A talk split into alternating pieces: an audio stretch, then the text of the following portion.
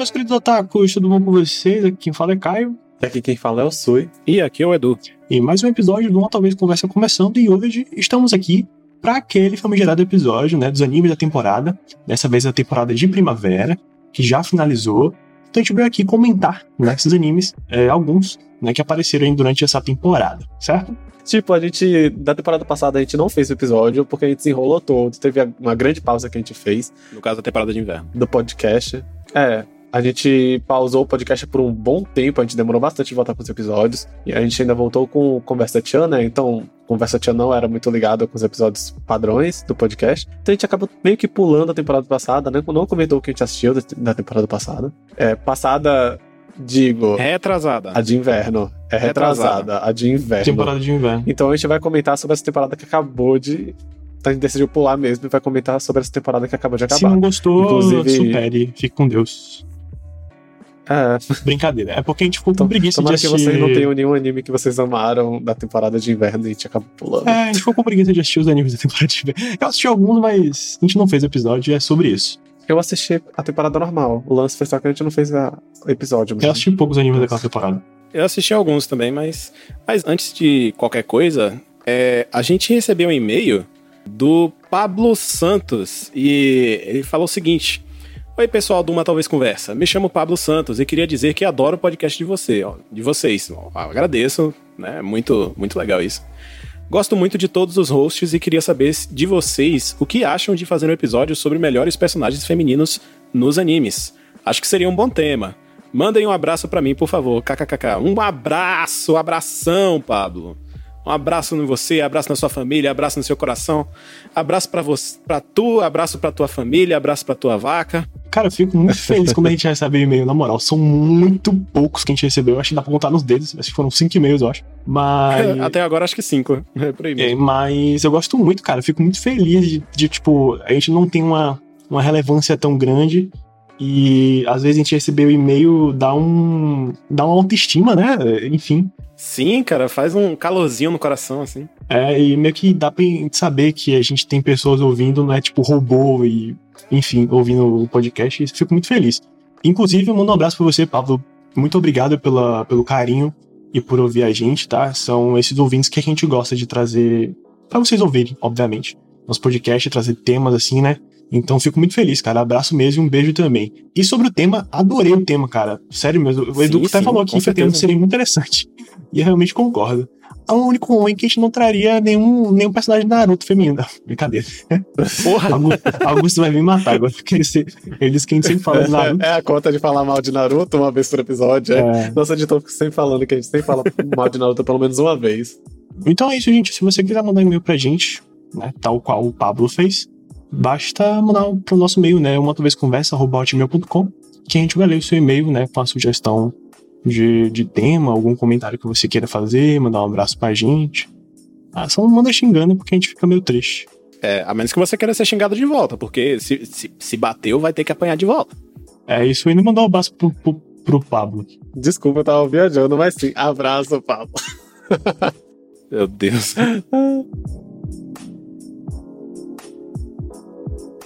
Então é isso, vamos começar o episódio da temporada, né? Uh, vamos abrir né, com um anime que ele estava bem aguardado também, né, na temporada de primavera, fez, fez bastante sucesso, principalmente com a musiquinha né, no TikTok, que é Nagatoro. E vamos lá, né, Nagatoro é um anime que o Sui tava esperando porque ele, acho que começou, né, falou que ele começou a ler o mangá, não foi isso? Eu li o mangá faz muito tempo já. Então eu tava muito, tava muito hypado pra se existisse um anime de Nagatoro. Aí depois no mangá do nada anunciou que ia ter. E aí eu fiquei hypado até lançar. Eu no final demorei de assistir o um anime até. Tipo, lançou e depois de muito tempo, acho que depois de todos os episódios serem lançados, aí eu fui assistir. Pior que eu também. É, comigo foi mais ou menos a mesma coisa. Só que, no caso, eu não li o mangá, mas só que eu conheço o autor, que é o Nanashi. Só que eu conheço pelas razões erradas, mas enfim. É, eu conheço o Nanashi e, tipo, eu acho que o traço dele é muito bom.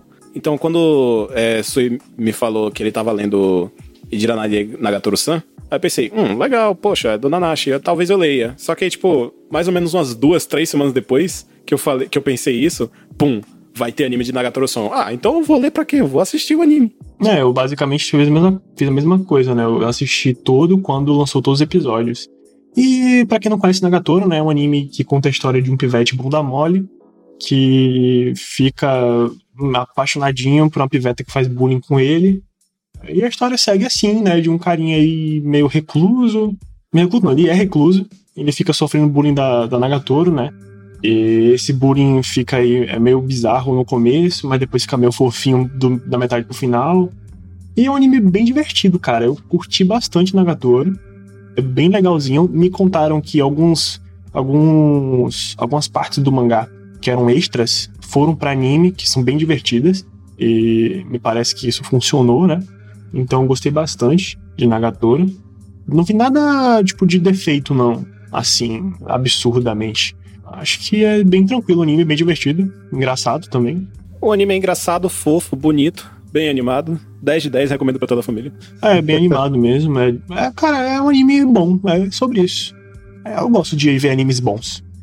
É, acho que a gente tava precisando de um animezinho é, meio que assim, né? Animes que tem essa pegada de ser engraçado, de que não se propõe a ser nada demais. É, a única coisa que me incomodava às vezes, não, não me incomodava, né? É só porque o protagonista ele é um pouquinho bunda mole demais. E aí eu ficava meio tipo, porra, cara, vamos, vamos ver isso aí. Tipo, aquelas cenas que a Nagatoro e aquelas pivetas brigavam com ele, ele chorava. Eu ficava, meu Deus, cara, pelo amor de Deus, mano. É sério isso? Você está chorando. Socorro, cara. Ah, velho, eu choraria. Eu, eu, não, eu não julgo, não. Eu choraria também. E não, e o negócio é porque, tipo assim, na cultura japonesa, né? Teoricamente, as, os veteranos são muito respeitados, né? São simpais e tal. Então, meio que, tipo, o maluco chorar, ele sendo um veterano, é um bagulho de vergonha máxima. E eu ficava, meu Deus do céu, cara. Mas daí você você compra essa, esse choro do, do protagonista porque você se sente ligado a ele porque ele é legal e tal. Ele não é, tipo. Tem momentos que ele se impõe também, isso é massa também. Inclusive, o lance dele ser meio bunda mole, tipo, é legal justamente nessas horas, porque você não espera que ele vá fazer alguma coisa. Quando ele meio que consegue se impor de alguma forma, você fica, é isso aí! Não, o negócio finalmente. recompensa, né? É. Tive, e eu gostei muito do, da vibe Eight que não é Eight, sabe? De Nagatoro. Isso me deixou muito animado. Porque davam citações assim de Eight e não era Eight necessariamente. Tipo aquela cena do, daquela, daquele desafio que a Nagatoro fez, que era tipo. Ah, você tem que apertar meu peito. E um tá com um bolinho de feijão, é, prêmio, o outro tá com normal. Se você pegar no certo, você fica com ele. E aí o bolinho, o bolinho cai, e aí ele pega no peito dela e fica pau. Essas cenas, cara, são muito boas. Essas cenas são muito boas, cara. Eu gostei muito de Nagatoro. Eu vou dar nota. Cara, eu vou dar nota 9, tá? Eu só não dou 10 porque eu dou 10 se o anime for um absurdo de bom pra caralho, assim, uma obra-prima. Então eu não vou dar 10 por conta disso. Então dá 9 bom. Pra ele... mim ele é absurdo de bom e, e foda pra caralho. Eu dou 10 de 10, é isso aí. O problema é seu, Edu. Oxi. Então, meio que tipo assim, eu não dou 10 porque não é obra-prima pra mim, né? Então, meio que eu vou deixar os 10 pra obras-primas pra eu dar. Mas é um anime muito bom, cara, muito divertido, muito engraçado. Os personagens são bem cativantes. Aquelas pivetinhas é um pouquinho insuportável e meio, meio aleatório às vezes, mas o anime é um pouco aleatório mesmo. Então, adorei a Nagatoro, cara. O melhor personagem, Nagatoro, impecável. Então, muito bom, muito bom mesmo. Sui não comentou porra nenhuma de Nagatoro. Eu não sei se eu tenho exatamente muita coisa. Eu gostava muito de ler o mangá, ainda gosto muito de ler o mangá, porque é como se fosse um conforto mangá. Eu gosto de ler comédias românticas. E o anime prezou por absolutamente tudo que eu gostava no mangá. E ficou com a impressão também de que talvez tenha uma segunda temporada, o que eu espero que tenha, porque meio que não chegou no.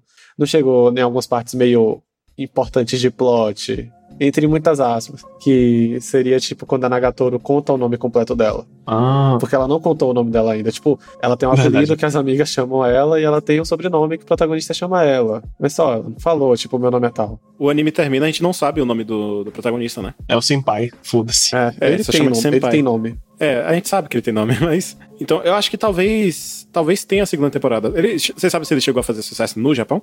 Acho que sim. Acho que sim. Eu, véi, eu não lembro, assim, eu tenho uma vaga lembrança de que eu vi algum site de anime confirmando que ia ter segunda temporada. É uma vaga lembrança que eu tenho, cara. Eu acho que vai ter sim, é mas depois a gente confirma isso.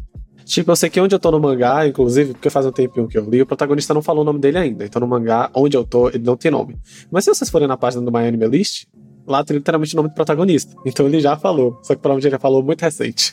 é, provavelmente. Mas só nota sui. Ah, minha nota eu dou nota 10 também. Eu gostei de assistir. Eu assisti em uma, leva, uma levada só. Normalmente pra assistir de uma vez é muito raro, porque eu sou uma pessoa. Eu não tenho paciência Eu tenenho preguiça, não, não sou muito de assistir as coisas muito rápido.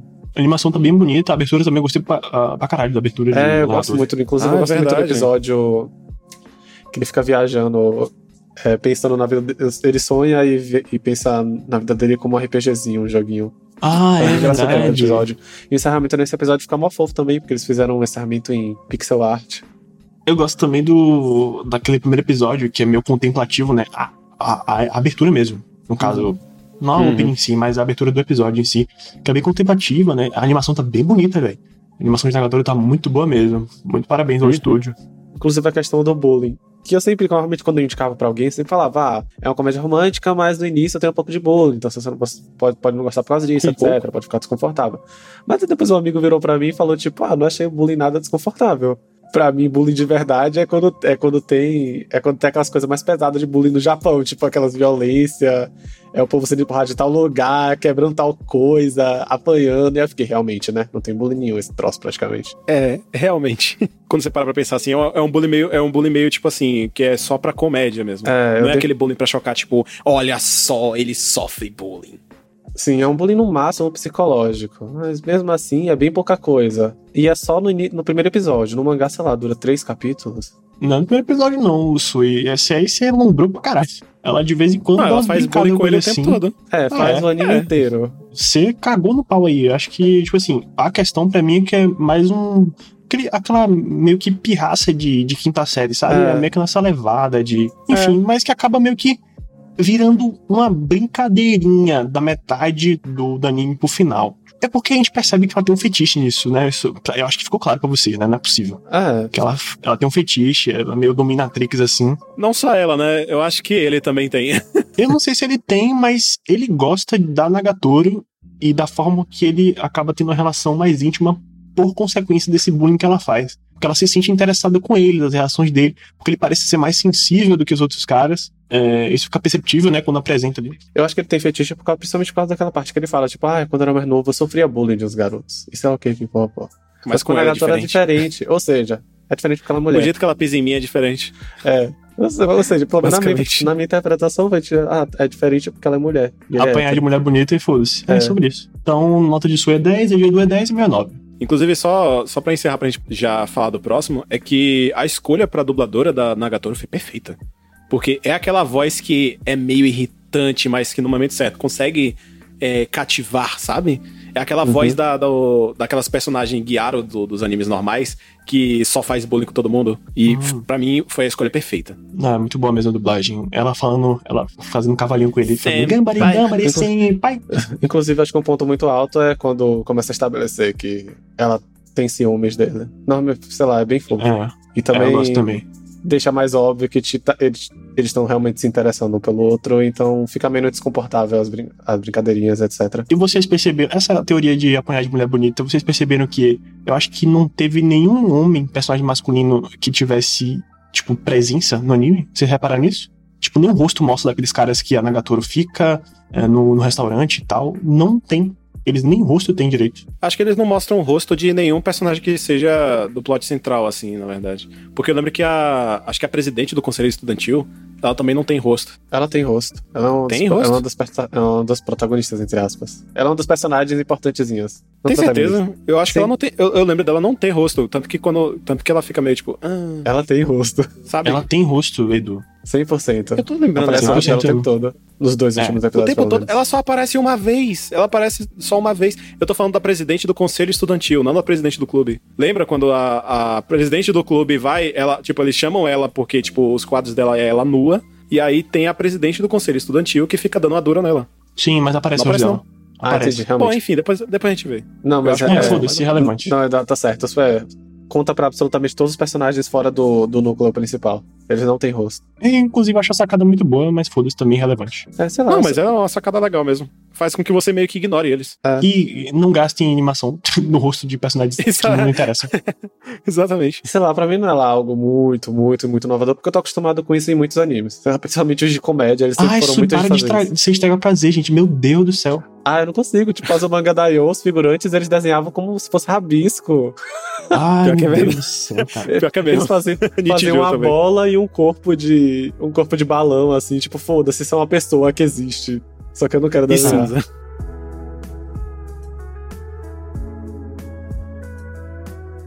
Acho que o próximo anime vai ser a quinta temporada, né, de Boku no Hero Academia, né, que entrou nessa temporada de primavera. E eu não sei, cara, eu tô aqui com um, um ódio tão grande de ter que falar dessa temporada horrorosa, ridícula, podre, horrível. Meu Deus do céu. Eu sei, continue, por favor, que eu tô aqui pensando no que falar. Tá bem, eu tô muito mais moderado do que Caio em relação a essa temporada. Eu gostei dessa temporada, ela só foi normal. Eu senti que eles tiveram uma decisão, como uma uma decisão de direção de puxar logo todas as partes do mangá mais calmas de uma vez só. Então essa temporada vai ser só as partes mais tranquilas. Pra a partir da sexta temporada, eu imagino, eles mudarem pro ritmo do mangá e meio que mudar também o ritmo do anime. Porque pelo, pelo que as pessoas que leem o mangá comentam, então depois dessas lutinhas na sala de aula, meio que já entra no arco dos vilões. Depois do arco dos vilões, vai pro lance do, é, do trabalho na empresa do Endeavor. É ao contrário. O arco do Endeavor é depois da batalha da, Turma A contra o Turma B. No mangá também? No mangá também. Só que as pessoas acharam que eles iam tirar o arco do Endeavor porque não é tão importante. Tipo, é só besteirinhas ali que acontecem no, no arco do Endeavor, alguns diálogos entre o Shoto e ele, né, e Bakugou também. Enfim, são coisas ridículas que, tipo, acho que em três episódios, dois episódios consegue desenvolver fácil e entrariam no arco dos vilões. O que eu achei problemático é porque vocês raramente vão ver Sui falar mal das coisas aqui, porque é ser muito complacente. Eu já sou totalmente ao contrário. Se eu acho um bagulho horrível, eu vou comentar. Porque, tipo, pra mim não faz nenhum, cara. Quando você acha É- ruim, você desce o cacete. É, como se fosse a pior coisa do mundo. É, mas é, gente, ó, presta atenção. Ó, o anime com o Boku no Hero, véi, tem cinco fucking temporadas e o protagonista não sabe nem usar o poder direito. Até aí tranquilo, porque a gente gosta do, do, do protagonista, a gente sabe que é uma saga. Ok. Aí acontece? Teve a, a, a quarta temporada, que foi aquele arco. Ai, que não, aquele arco ali que, sinceramente, ó, é, foi um negócio ali que já me estressou, que era um arco do Gentle e Lala Brava. Vão usar esse personagem? Não, não vão usar. Então botaram ali pra nada. É só pra dizer que para desenvolver um apretexto do Midoriya. Foda-se. Aquele arco ali pra encher linguiça pra caralho, aquele arco do festival, a única coisa que prestou foi aquela musiquinha do, do final, né? Hero 2. Então, assim, né?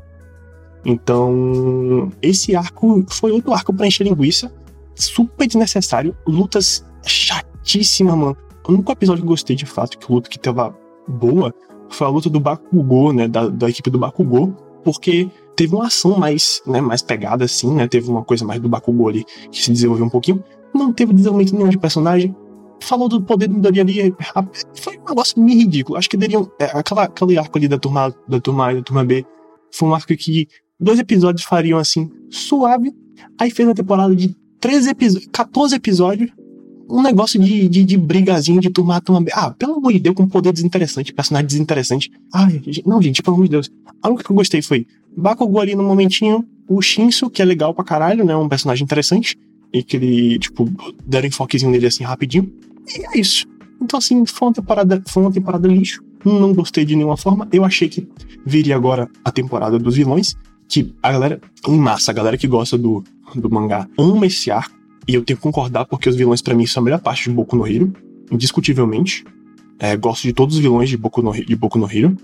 E me falaram que esse arco, né, que é o Mais Vilã Academia, seria um arco de desenvolvimento do- dos vilões. E a gente entraria em enfoque, né, nessa questão dos objetivos e tal. E seria um arco que desenvolveria muitos personagens dentre os vilões, obviamente. E seria um arco muito foda ali que conseguiria trazer muita ação pra Boku no Hero, que a gente tava super esperando, né? É, depois daquele arco ridículo do e sem graça do festival escolar, e desse arco podre, que foi esse arco da batalha do Turma A contra a Turma B, que foi um lixo, não serviu pra merda nenhuma. E é isso. Foi uma merda, eu vou dar. Foi decepcionante pra mim, cara. Muito decepcionante. Muito. Tipo, animação, mesma merda. Tá, então, uma pergunta polêmica. Já que é um anime que tá adaptando o mangá, você esperaria que eles cortassem o, blo- o bloco inteiro? Esse bloco inteiro que você não gosta? Sim, sim.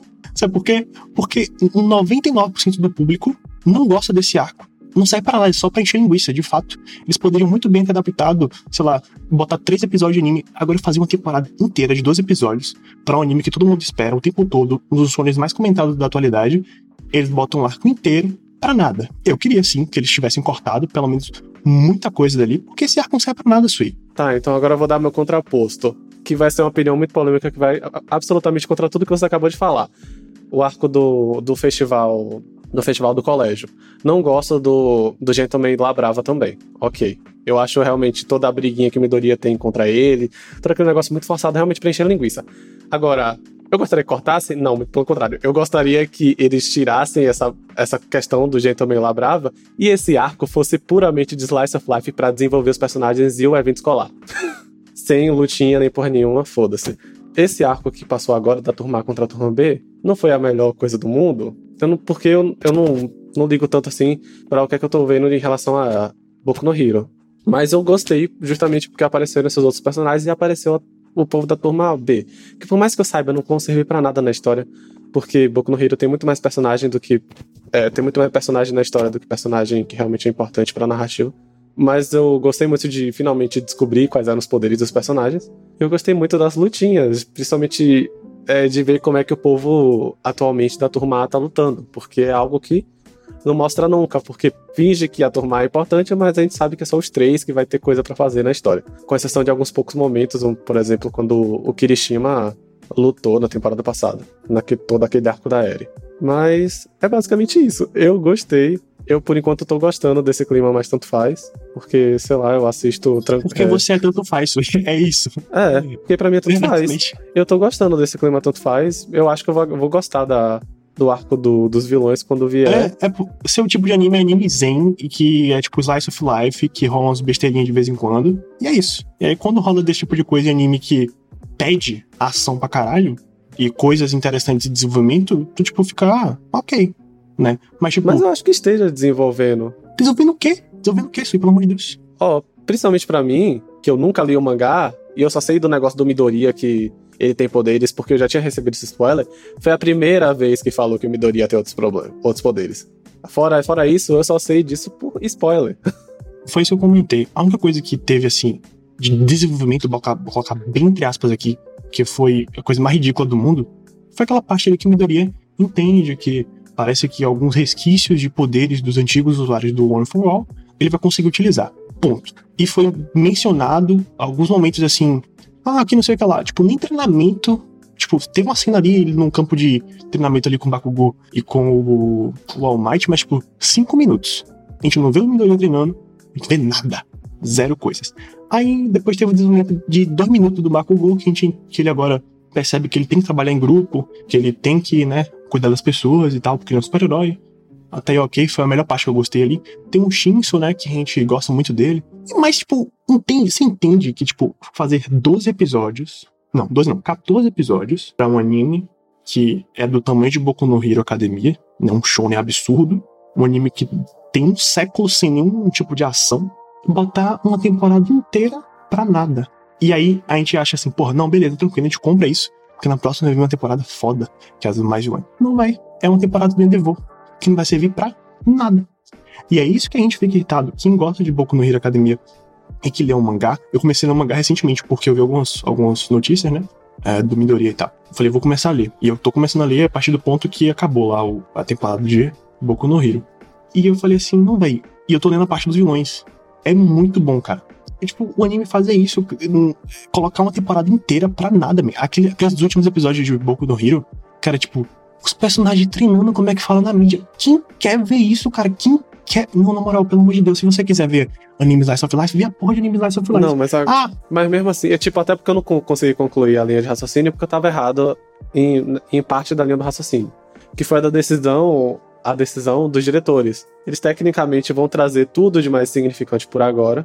E a próxima temporada vai ser focada no arco dos vilões. Se eles trouxessem o arco dos vilões agora, provavelmente ia ficar meio que interrompido pelo, pelo lance do Endeavor, nem que seja um ou dois episódios seria interrompido, e não, e não fecharia o arco porque a temporada teria 12 episódios, né? Esse resto da temporada teria 12, 13 episódios.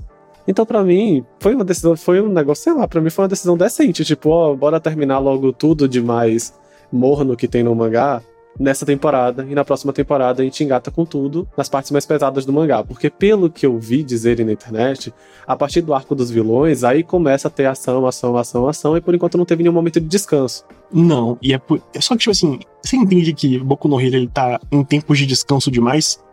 As ações que teve assim, que é tipo absurdas, foram nas primeiras temporadas. Nem, nem, vou, nem vou contar a primeira temporada. O período, de, o período de descanso realmente tá longo. Muito longo. Mas para mim ainda é uma decisão inteligente terminar o período de descanso logo com o período de descanso para a partir da ação eles engatarem como, ó, como agora começou a ação.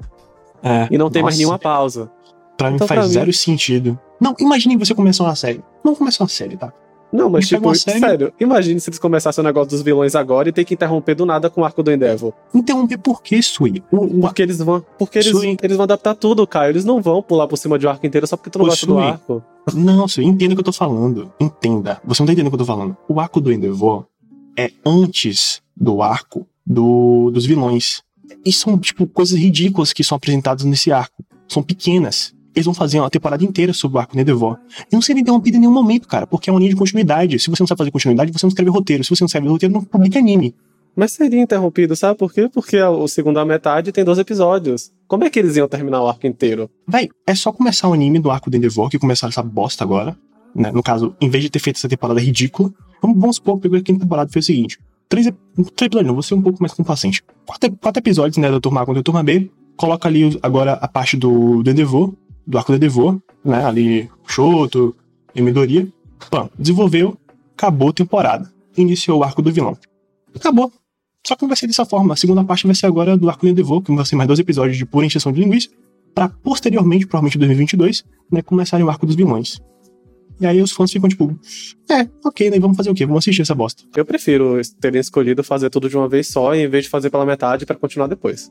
É, se você acha que é pela metade, tudo bem, né? claro que seria pela nada. metade. Se eles, vão, se eles provavelmente vão usar uma temporada de 25 episódios pro arco dos vilões, então, tipo, se eles começassem agora, eles fariam pela metade. Continuariam no que vem. Enfim, vou dar nota 3 para o arco de. esse arco ridículo de Boku no Hero. Não gostei, decepcionante, e é isso. Joguei no lixo. Ah, eu dou nota 6, sei lá. Normal. 6, 7, um negócio assim. Eu gostei, não, vou dar 7. Eu gosto de. Eu gostei de ver as lutinhas, eu gosto dos outros personagens da turma. E eu, como eu sei que eles não vão aparecer depois, então é um bom momento para aproveitar eles. Meus queridos ouvintes, eu só não falei nada sobre Boku no Hero Academia de qualquer coisa, fiquei calado basicamente porque eu não gosto de Boku no Hero. Próximo anime.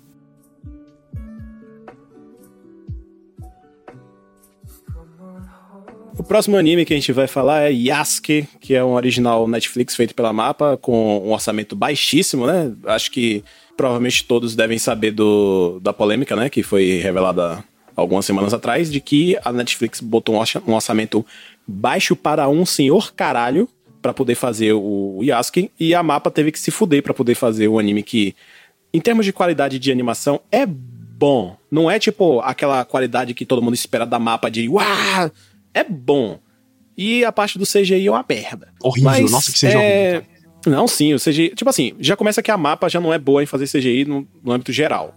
Mas o de Yasuke tava bem ruim mesmo. Tava muito ruim. Horroroso, Mas assim, eu vou ser sincero que assim. Quando eles. Quando as pessoas me falaram de Yasuke, falaram, ah, a história do samurai negro no Japão. Eu sei de algumas histórias de samurais negros do Japão que existiram na vida real, sabe? Não sei o nome de ninguém, porque eu não sei o nome de ninguém da história de lugar nenhum. Mas enfim. Então eu pensei que, porra, vai, vai ser um anime, um anime documentário, vai ser um anime histórico e tal, vai mostrar um samurai negro no Japão, não sei o quê. Só que quando eu fui, quando eu comecei, pá, primeiros cinco segundos, robôs gigantes e magia. Eu, caralho, como assim? Então o anime me pegou de surpresa pra porra, porque eu não esperava isso. Eu esperava realmente um bagulho histórico, sabe? Mas de repente, tipo, magia para todo lado, os robôs gigantes em 1500 e sei lá quanto. Tipo, século XVI. Então eu fiquei, porra, que, o que que eu tô assistindo? Aí, tipo, tanto que o primeiro episódio eu não gostei. O primeiro episódio inteiro eu não gostei. A partir do segundo, aí, pô, ficou massa e tal. E assim, o que eu tenho para falar de Yasuke em, em relação ao que eu achei é que eu acho que ele poderia ter sido um pouco menor. Tipo, ele, são, só seis são só seis episódios, ele consegue entregar tudo que ele quer entregar, mas tem algumas coisas assim que eu cortaria, sei lá, que eu acho que é muita enchição de linguiça. Então, eu acho que se fosse um, um Acho que se tivesse, tipo, cinco, quatro episódios, teria sido bastante. Essa é a minha opinião. Mas eu gosto, eu, eu até que gostei do anime. Eu, basicamente, poderia refazer o Yasuke. Eu tinha uma impressão diferente do que seria o Yasuke. Eu falei assim, porque o Yasuke, ele de fato existiu, né? O samurai. E eu falei, caralho, deve ser um enfoque ali na história, né? Do primeiro samurai negro. Tem uma pegada meio sobre preconceito. Pois Até é, tem, porque pega pegando tem aquelas, aqueles flashbacks ali do passado dele, o que é muito interessante, são as melhores partes do anime são essas, só que não tem a mulher, o, o anime inteiro basicamente é tipo coisas aleatórias que vão acontecendo ali num período feudal aleatório também, que tem robô e magia. E aí você fica tipo, ah, cadê o porra do Yasuki, cara? Não tem. Então, para mim, deveriam refazer esse anime, porque, tipo, foi bem satisfatório, foi bem decepcionante para mim, porque eu acho que pegar um assunto tão bom como abordar questão racial e de um personagem que existiu de fato. E, e que foi importante pra história do Japão, que foi inclusive. importante, é, exatamente. É, e fazer um anime que preste seria muito interessante, até porque o anime é pequeno, né? Tem seis episódios, então valeria muito a pena fazer algo interessante e bom. Mas não, o que aconteceu é ser um anime cheio de amontoado de ideias que sustentam um plot que é no começo é interessante, mas acaba ficando estranho, porque o Yasuki fica esquecido na, no, no plot inicial dele de um samurai negro no Japão, e você fica tipo, é. o que que tá acontecendo aqui? Então, cara, foi bem decepcionante para mim. Eu acho que, em vez de, ah, Edu falou assim, deveria ser menor, pra mim eles deveriam refazer e pensar de novo, né, em como deveria ser representado o Yasuki de fato, e do respeito que ele merecia ter na representação. Tudo bem que não deveria, tipo, não necessariamente ser, é, deveria ser algo um anime documentário, tá? Não é isso que eu tô querendo dizer. Mas eu acho que seria mais interessante abordar a história mesmo, né? Do, do Yasuki, né? Como samurai e tal, uh, no Japão feudal. Seria muito mais interessante com os flashbacks que teve ali e que é muito legal. Então foi bem decepcionante para mim. Infelizmente eu não gostei do anime. O CG horrível, cara. Toda vez que aparecia CG eu odiava, porque isso é muito ruim. Muito ruim mesmo. Não gostei do CG.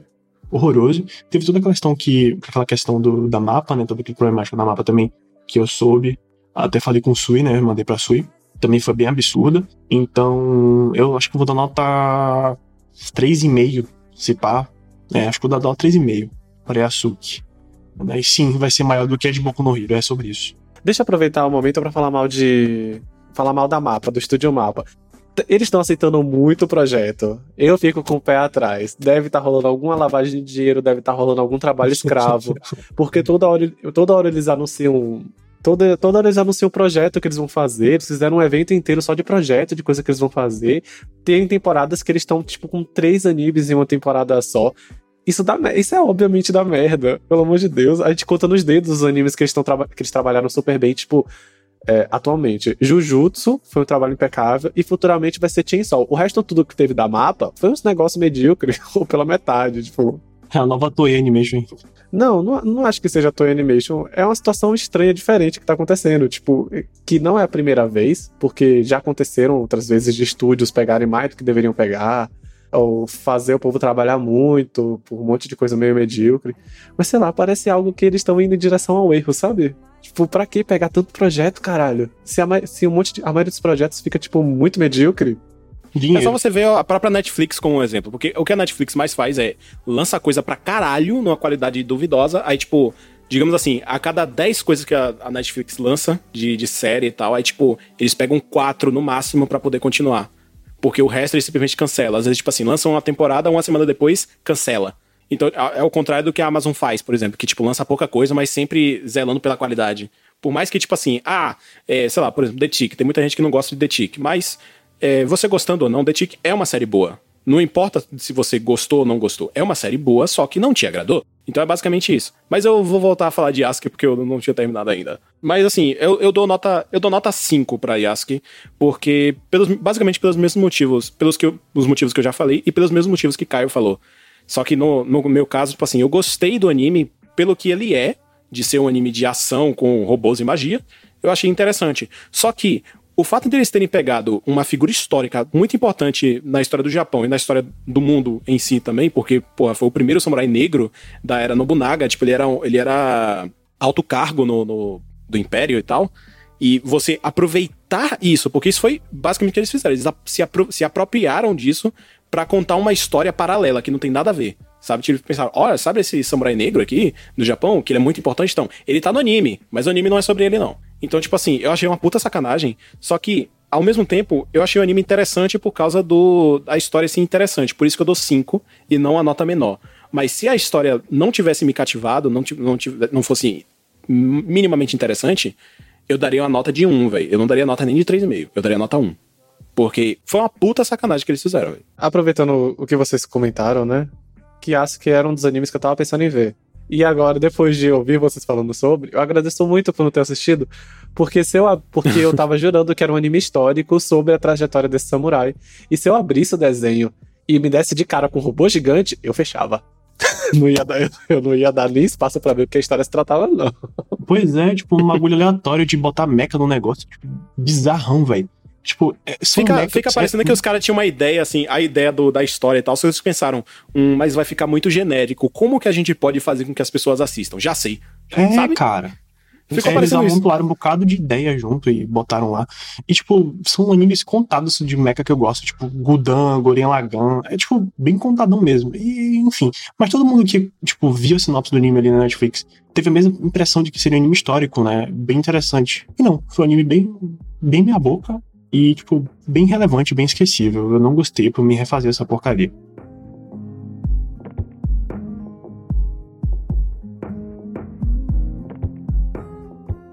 Próximo anime é o. É, como é que é o nome dele? Peraí. Seria uma boa, um bom momento para puxar Shumatsu logo, para falar a verdade, porque já falava sobre outro anime do mapa.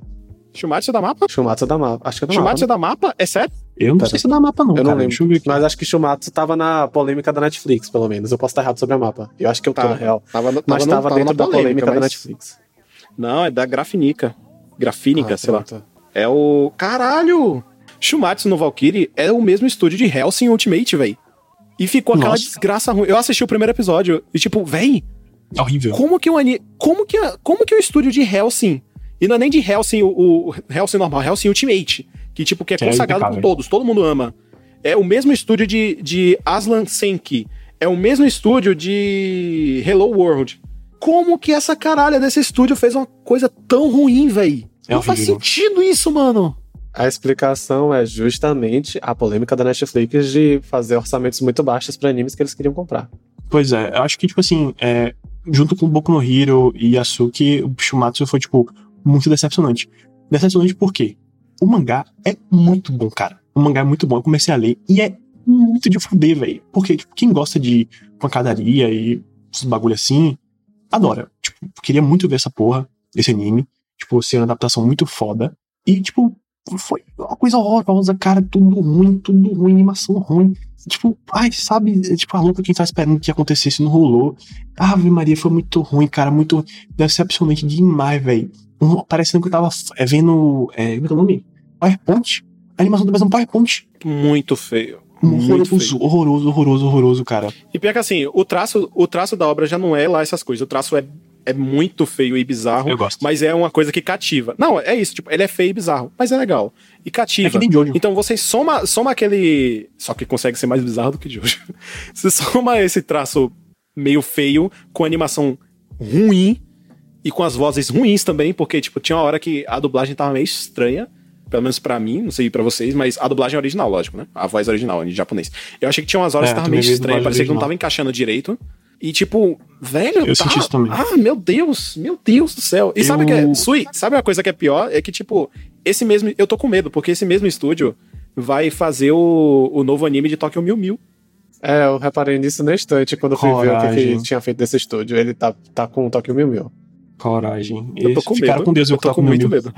Cara, com Deus, eu tô com meu amigo, vocês que gostam aí. Agora, tipo assim, Shumatsu, cara, foi muito horroroso. Tipo assim, com relação ao traço do, do mangá e do anime, tipo, a animação não tá feia, né, obviamente. Mas eu não acho feio, não, cara. Eu acho que a Neil de Jojo é uma pegada meio caricato. Isso me agrada muito, porque deixou o anime muito original. Uh, mas enfim, né? Eu, sei lá, foi muito podre. Tipo, a, o mangá, cara, é muito de fuder, velho. O mangá é muito bom, porque a pancadaria o tempo todo de uns personagens, tipo, você fica, que porra que é que tá rolando aqui? É, tipo, Buda contra não sei quem, é Poseidon contra um deus do Egito, é Deus contra Adão, é um bagulho muito doido. E é, tipo, muito de fuder, velho. E no anime é, tipo, a galera tava, caralho, eu tava muito, tipo, eu lembro completamente desde o dia que lançou, porque é foi aniversário do meu pai. E eu tava muito empolgado. Falei, caralho, vai 17 vai começar é, Record of Ragnarok. E eu vou adorar ver esse anime, porque é muito bom o mangá. Que eu comecei a ler por conta disso. E aí, quando eu assisti o primeiro episódio, eu falei: Não, não é possível, cara, não é possível, não.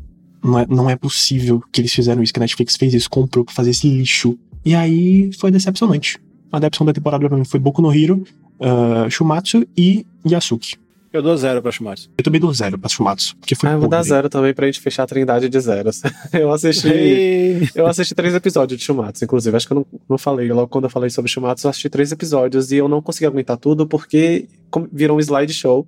Eu sabia que quando terminasse um- uma sequência de slides, ia ficar focando na cara de um personagem enquanto explicava alguma coisa muito chata, até focar em algum golpe sendo barrado. Nossa. Eles são, nossa, inclusive isso me incomodou muito, porque eles são muito. Como eu posso dizer? Eles, acho que eles testam a, inteligência das pessoas, né? Que eles ficam falando o tempo todo. Ah, eu vou dar, não sei o que lá. blá, blá." Ficam, gente, pelo amor de Deus, pra que isso? Você vai, vai narrar o que, que o personagem vai fazer? A gente tá vendo, Não, caralho. isso, isso, isso é de boa porque tem anime pra caralho que faz isso. Até Jojo mesmo faz isso o tempo todo. É, mas Jojo Pelo ele, menos no- tipo, nas não tem primeiras pretensão temporadas. nenhuma, né? O Jojo não tem pretensão nenhuma. E eu confesso que não tá- Shumatsu tem. Shumatsu bota, bota Shiva pra dar porrada em Buda. É, exatamente, a gente queria ver Que isso, não cara é essa? explicando o que, que vai fazer. Não, mas é foda, velho. Tipo, o Shumatsu foi muito. Foi... Se, se a gente fizesse agora, tipo, a votação do. Decepção, a bomba do ano, tipo assim, eu acho que seria Shumatsu, velho. Com Porque certeza. puta que pariu, velho. 100%. Inclusive, horrível. o lance do traço que vocês falaram é até um debate muito importante, que dá pra fazer um episódio inteiro sobre isso. A gente é. já fez, na verdade, mas tudo bem. Não, mas é de uma forma, é um episódio tipo mais técnico, eu quero dizer. O traço de Shumatsu é aqueles traços extremamente detalhados, no mangá, no caso. E o anime meio que deu conta de também fazer traços extremamente detalhados. A verba já era pequena. Por eles fazerem o traço extremamente detalhado, eles não tiveram dinheiro pra animar. Foi literalmente isso. Botaram prints. Foi, a polêmica É. foi essa. A polêmica foi, Foi. essa. Por, É Netflix, velho. É terem- como eu tô falando, é Netflix, pô. é, por eles terem gastado muito dinheiro pra deixar tudo fidedigno e tudo com muito detalhe, não deu pra animar. Se animasse aqueles negócios extremamente detalhados, ia ter que ter verba de um filme da Marvel. Pronto, fazia filme. fazia um filme. Teria sido. Não, parei pra pensar, teria sido mil vezes melhor se eles tivessem feito filmes. Tipo, lançar. Que nem eles fizeram com Godzilla uns anos atrás, que era, ia ser um- o projeto ia ser um anime, só que eles preferiram fazer três filmes. A parte 1, parte 2, parte 3. E ficou bom. Eles teriam- deveriam ter feito a mesma coisa, pô. Chegava e fazia os filmes parte 1, parte 2, parte 3 e tal. Seria muito melhor, véi. Mas não, eles cagaram no pau muito feio, véi. E, tipo assim, é, é uma coisa diferente de, por exemplo, que já vou logo puxar mesmo, que, é, já que já tá falando de Netflix, que eles fizeram com o Goku Shufudo. E Goku Shufudo é um slideshow. Só que a diferença é que, no caso de Goku Shufudo, não é um- uma obra de ação, é uma obra de comédia. E no caso de Goku Shufudo, funciona. Eu lembro que quando saiu o trailer, eu fiquei puto pra caralho. Só que depois, quando eu fui assistir, a comédia é tão boa que eu meio que ignorei o fato de que é um slideshow. Porque no caso de Goku Shufudo, funciona. Eu queria que fosse mais bem animado, óbvio que eu queria. Mas é o que temos pra O hoje, né? Shuffle, inclusive, teve treta. Assim, teve discussão no fandom, nos- entre os otakus. Porque é, o povo que se importa com o diretor, essas coisas. É, viu, viu que o diretor, primeiramente, era o mesmo diretor de Goku Dolls. Era o mesmo diretor de Goku Dolls. Quando foi mais a fundo nesse diretor, constatou óbvio sobre ele que ele já deixou claro em vários momentos. Ele não gosta de animação, ele não gosta de animar. Então, literalmente, ficou passando os animes pra ele, sendo que ele não gosta de trabalhar com anime. Ele não gosta de animação. E o Goku Shofudo acabou sofrendo isso por cair na mão errada. Beleza, eu não gosto de animação e pra que porra vende a porra do anime. Dinheiro. Ah, pelo amor de Deus. Pelo amor de Deus. faz por dinheiro, mas ele não gosta de animação. Não faz nem sentido, cara. Ó, lógico. Eu faço colares de artesanato. Só que eu não gosto que ninguém use os colares. Por que, que eu faço colar? Não faz sentido. Faça desenhos em papel. Ou então pinte. Tá ligado? Não faz sentido, cara. Se você não quer fazer um bagulho, não venda. Se você não gosta de algo, não venda. Ah, pelo amor de Deus. Eu também não faço a mínima ideia por quê, mas eu só sei que existe esse cara aí, pelo jeito ele trabalha no. É uma mulher. É uma mulher? Com Chiaki, que inclusive é, também foi diretora de do primeiro anime de Higurashi no Nakukuroni. É. E do Kai também. Gakushu Fudou eu não assisti Nossa. justamente porque eu vi comentários da galera falando que era slideshow, e eu fiquei, caralho, tipo, uma história mó engraçada e o maluco vai fazer slideshow, cara, não é possível isso. É foda, velho. É isso. E sabe o que é pior? Tipo assim, basicamente o que salva, pra mim, o que salva, o que, me- o que salvou mesmo é, o anime, porque, tipo assim, Goku Shufudo, ele consegue ser mais parado do que, do que Goku Dolls. Goku Dolls já é parado, mas Goku Shufudo consegue ser mais parado ainda. Isso é foda. E aí, tipo assim, o que pra mim salvou é, primeiro, a comédia. Eu já conhecia, né? Por causa do, do mangá, meu, meu mangá de comédia favorito. E de todo o Japão também, porque ele tá em primeiro lugar faz anos. Então a comédia salvou. E, principalmente, a atuação do Tsuda. Do Tsuda Kenjiro, que é o dublador do, do Tatsu, o, o protagonista. E para quem não sabe quem é o, o, o Tsuda, o Tsuda é o, é o dublador do Kaiba, simplesmente. Então, tipo assim, ele, ele é o, o, o, Tatsu, tá ligado? Tipo, ele, ele foi escalado para uma propaganda uma vez. E depois a galera gostou e chamou ele para dublar.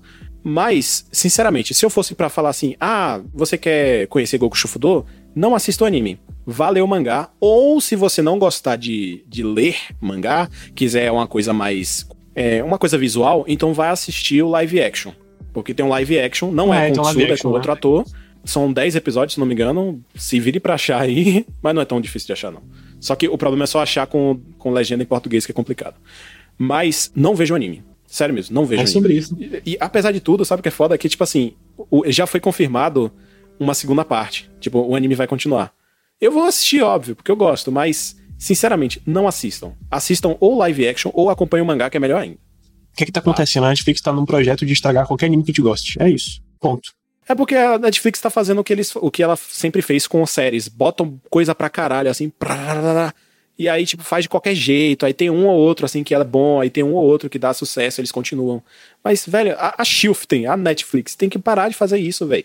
Não é, tipo, é melhor qualidade do que quantidade, pô. Sabe? 100%. E é por isso que eu tenho medo daquele live action de One Piece, mas tudo bem. Isso é pra outro. Ah, não, live action de, live action de anime nem se fala, pelo amor de Deus. Live action de anime desses, assim, nem de ação principalmente. Mais One Piece, que, tipo, que o rosto dos personagens é muito caricato e não tem como você reproduzir isso em live action, a menos que você faça um CGI muito mal feito, aí já vai deixar de ser live action. De qualquer forma, Goku Shufudo, Goku Shufudo eu vou dar minha nota pro anime de hum. é, 6, porque eu gosto muito da obra. E eu não consigo dar uma nota menor que isso por causa do meu amor pela obra. Ia com muita dor no coração ainda. Mas assim, o, o mangá é 10 de 10. Beleza. É, só uma errata aqui que a gente acabou confundindo um pouco as pessoas. O problema não é, na verdade, a diretora, Chiaki Kon. Ela é uma grande diretora até, na verdade. O problema foi o produtor, Kosuke Matsuo, que ele pediu para ela fazer um anime que os personagens não se mexem. Um anime parado. Ele foi o problema. Então, é só essa errata aqui pra a galera não sair xingando ela por aí, sendo que a culpa não foi dela, e nem da, do, do estúdio, né, que é a JX Staff. Ok? E é isso aí.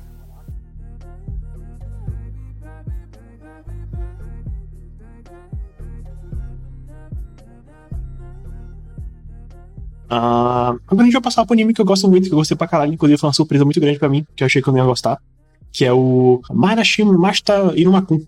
E é maravilhoso, cara. Irumakun, eu não sei nem o que dizer. É basicamente uma Midoriya bunda mole. Quer dizer, mais bunda mole que a Midoriya. E de cabelo azul. E Irumakun é maravilhoso, velho. Eu dou muita risada com, com Irumakun, cara. É muito bom o anime. Muito, muito, muito, muito, muito bom.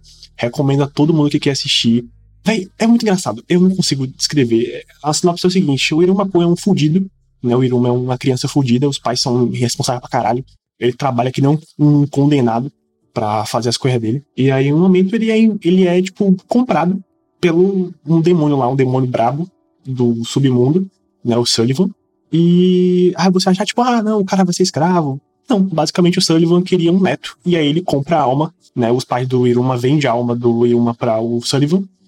E o Iruma vai parar no, no submundo pra virar neto do Sullivan. E o Sullivan é maravilhoso, muito fofinho, mima o Iruma com e é sobre isso. E aí o Iruma vai pra escola de demônios. E aí, tipo, cheio de situações na escola dele.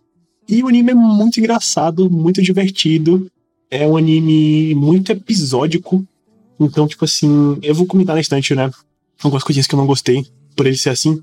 Mas o anime é muito divertido. E eu ri, eu dou muita risada com o Iruma, cara. Não o personagem, mas o anime. Muito engraçado, porque o maluco lá das chamas do cabelo rosa é engraçadíssimo. A Clara também é muito engraçada a Sullivan também. É muito bom, muito bom, muito bom. Algumas coisas a complementar na sinopse é que, tipo, o cara que adota o Iruma é o rei demônio. Tipo, nessa cultura japonesa, né? Eles gostam muito de usar essas coisas de rei demônio, tipo, chefe do inferno. Tecnicamente, eles são. Porque acho que tá sem trono. Tá, não tem ninguém no trono. Algo assim. Não tem exatamente um rei demônio. E eles estão meio que esperando alguma profecia acontecer que. O rei, que vai. Que alguém vai herdar o trono do rei demônio, etc. Mas o Iruma, o avô do Iruma, tecnicamente falando, o Sullivan, ele é um dos demônios, tipo, mais fortes que tem. E o colégio que ele é matriculado, o diretor é o próprio avô dele, E a cultura dos demônios, tipo, deixa muito, muito claro que, tipo, ah, humanos são comida, a gente tem que comer humano, sei lá o quê. Tanto que uma das piadas, logo no início, é quando ele tem que cantar o hino do colégio. E o hino do colégio é sobre como eles gostam de comer humanos, destruir humanos, sei lá o quê. Como se fosse um hino de colégio normal, só que com um monte de carnificina. e não tem nada a ver com o desenho. Tipo, o desenho é super gentilzão, assim, suave. Sim. E é o Anida do colégio, tipo, vou matar este triangular e comer suas tripas, um bagulho assim. é muito engraçado ver as dinâmicas do Iruma, porque ele não pode contar que é humano para ninguém. Então ele tem que se fazer de demônio o tempo todo, inventar desculpas em relação a ele ser demônio o tempo todo. Porque, por exemplo, ele não pode usar magia, então ele só vai usar magia quando o avô dele dá um anel, que meio que suga a magia e faz ele poder usar magia a partir da magia dos outros. E ele também não tem asas. E todos os demônios têm asas, sem exceção nesse mundo. Tipo animais, às vezes até planta, tudo tem asa. E aí ele tem que ficar inventando desculpas dos motivos dele não ir voando pro colégio. Porque todo mundo vai voando. Cara, para mim, a melhor, o melhor do Iruma são a, a, relação dele com o, o Asmodeus e com a Clara. É, é muito engraçado, velho. Eu dou muita risada. Tipo, eu tô na segunda temporada, né? Acabei a segunda temporada, na verdade. Que foi que lançou nessa temporada. E tem um episódio que eu rachei de rir, cara. Eu rachei de rir muito. Que é quando o Asmodeus e a Clara, tipo, vê o Iruma meio triste. Aí eles decidem fazer comida para ele. Porque eles percebem que Iruma come pra caralho e tal. E aí, é muito engraçado, cara, o Asmodeus tentando cozinhar, velho. Porque ele tem medo de peixe. Um demôniozão brabo, foda pra caralho, tem medo de peixe. E é muito engraçado, velho. Eu dou muito, eu dei muita risada nesse episódio, mano. Muita risada. E aí, velho, é muito bom. E aí do nada rola uns, uns umas, umas músicas do, da personagem que é a Clara, né? Ela dá um, tem um negócio meio musical assim com a família dela que é bem aleatória. A Clara também é a melhor personagem, maravilhosa. Eu adoro o Sullivan também, que é muito fofinho. A única coisa que me incomoda é o Iruma, que a personalidade dele é um pouco bunda mole demais às vezes. E isso acaba me irritando um pouquinho às vezes. Não é sempre não. É, tanto que na segunda temporada, que é quando o Iruma ele acaba né, ficando um pouco maligno por alguns fatores, essa personalidade dele é muito boa, cara. Eu queria muito que essa personalidade dele fosse a personalidade dele do anime. Ah, apesar de gostar muito da, da personalidade normal, ela me irrita às vezes e eu queria muito que fosse a personalidade maligna que fosse a predominante. A personalidade maligna dele é muito boa. Acho que é uma das é coisas boa, que cara. os fãs mais gostam é quando o Iruma tem isso. E sabe por que eu gostei? Porque, tipo, a gente. Eu achei que a personalidade maligna ia ficar meio brucotuzão e grosseiro. Só que não, ele continua gentil. Só que mais determinado, mais confiante, mais. Como é que se diz? Como posso dizer? É mais corajoso, cara, de fazer as coisas. Mais ativo. Isso me cativou muito. Eu gostei pra caralho, velho. Muito bom. Eu gostei muito. Mas infelizmente isso não fica muito tempo no anime, não, tá? Mas é perfeito. Essa parte do anime é muito boa. Inclusive até no mangá, porque pelo que eu vi de comentários na internet, o depois dessa saga do Iruma malvado, ele nunca mais apareceu. Ai, que triste, cara. É muito bom esse personagem dele. Infelizmente, é, tipo, o Iruma, ele é gentil demais e isso me incomoda às vezes, que é um pouco bunda mole demais. Eu fico, meu Deus, cara, reage, meu filho, reage.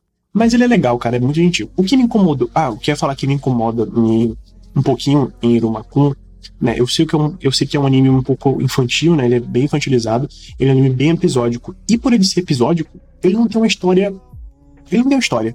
Tipo, ó, vai acontecer isso, isso e isso. Ele não é algo fechadinho.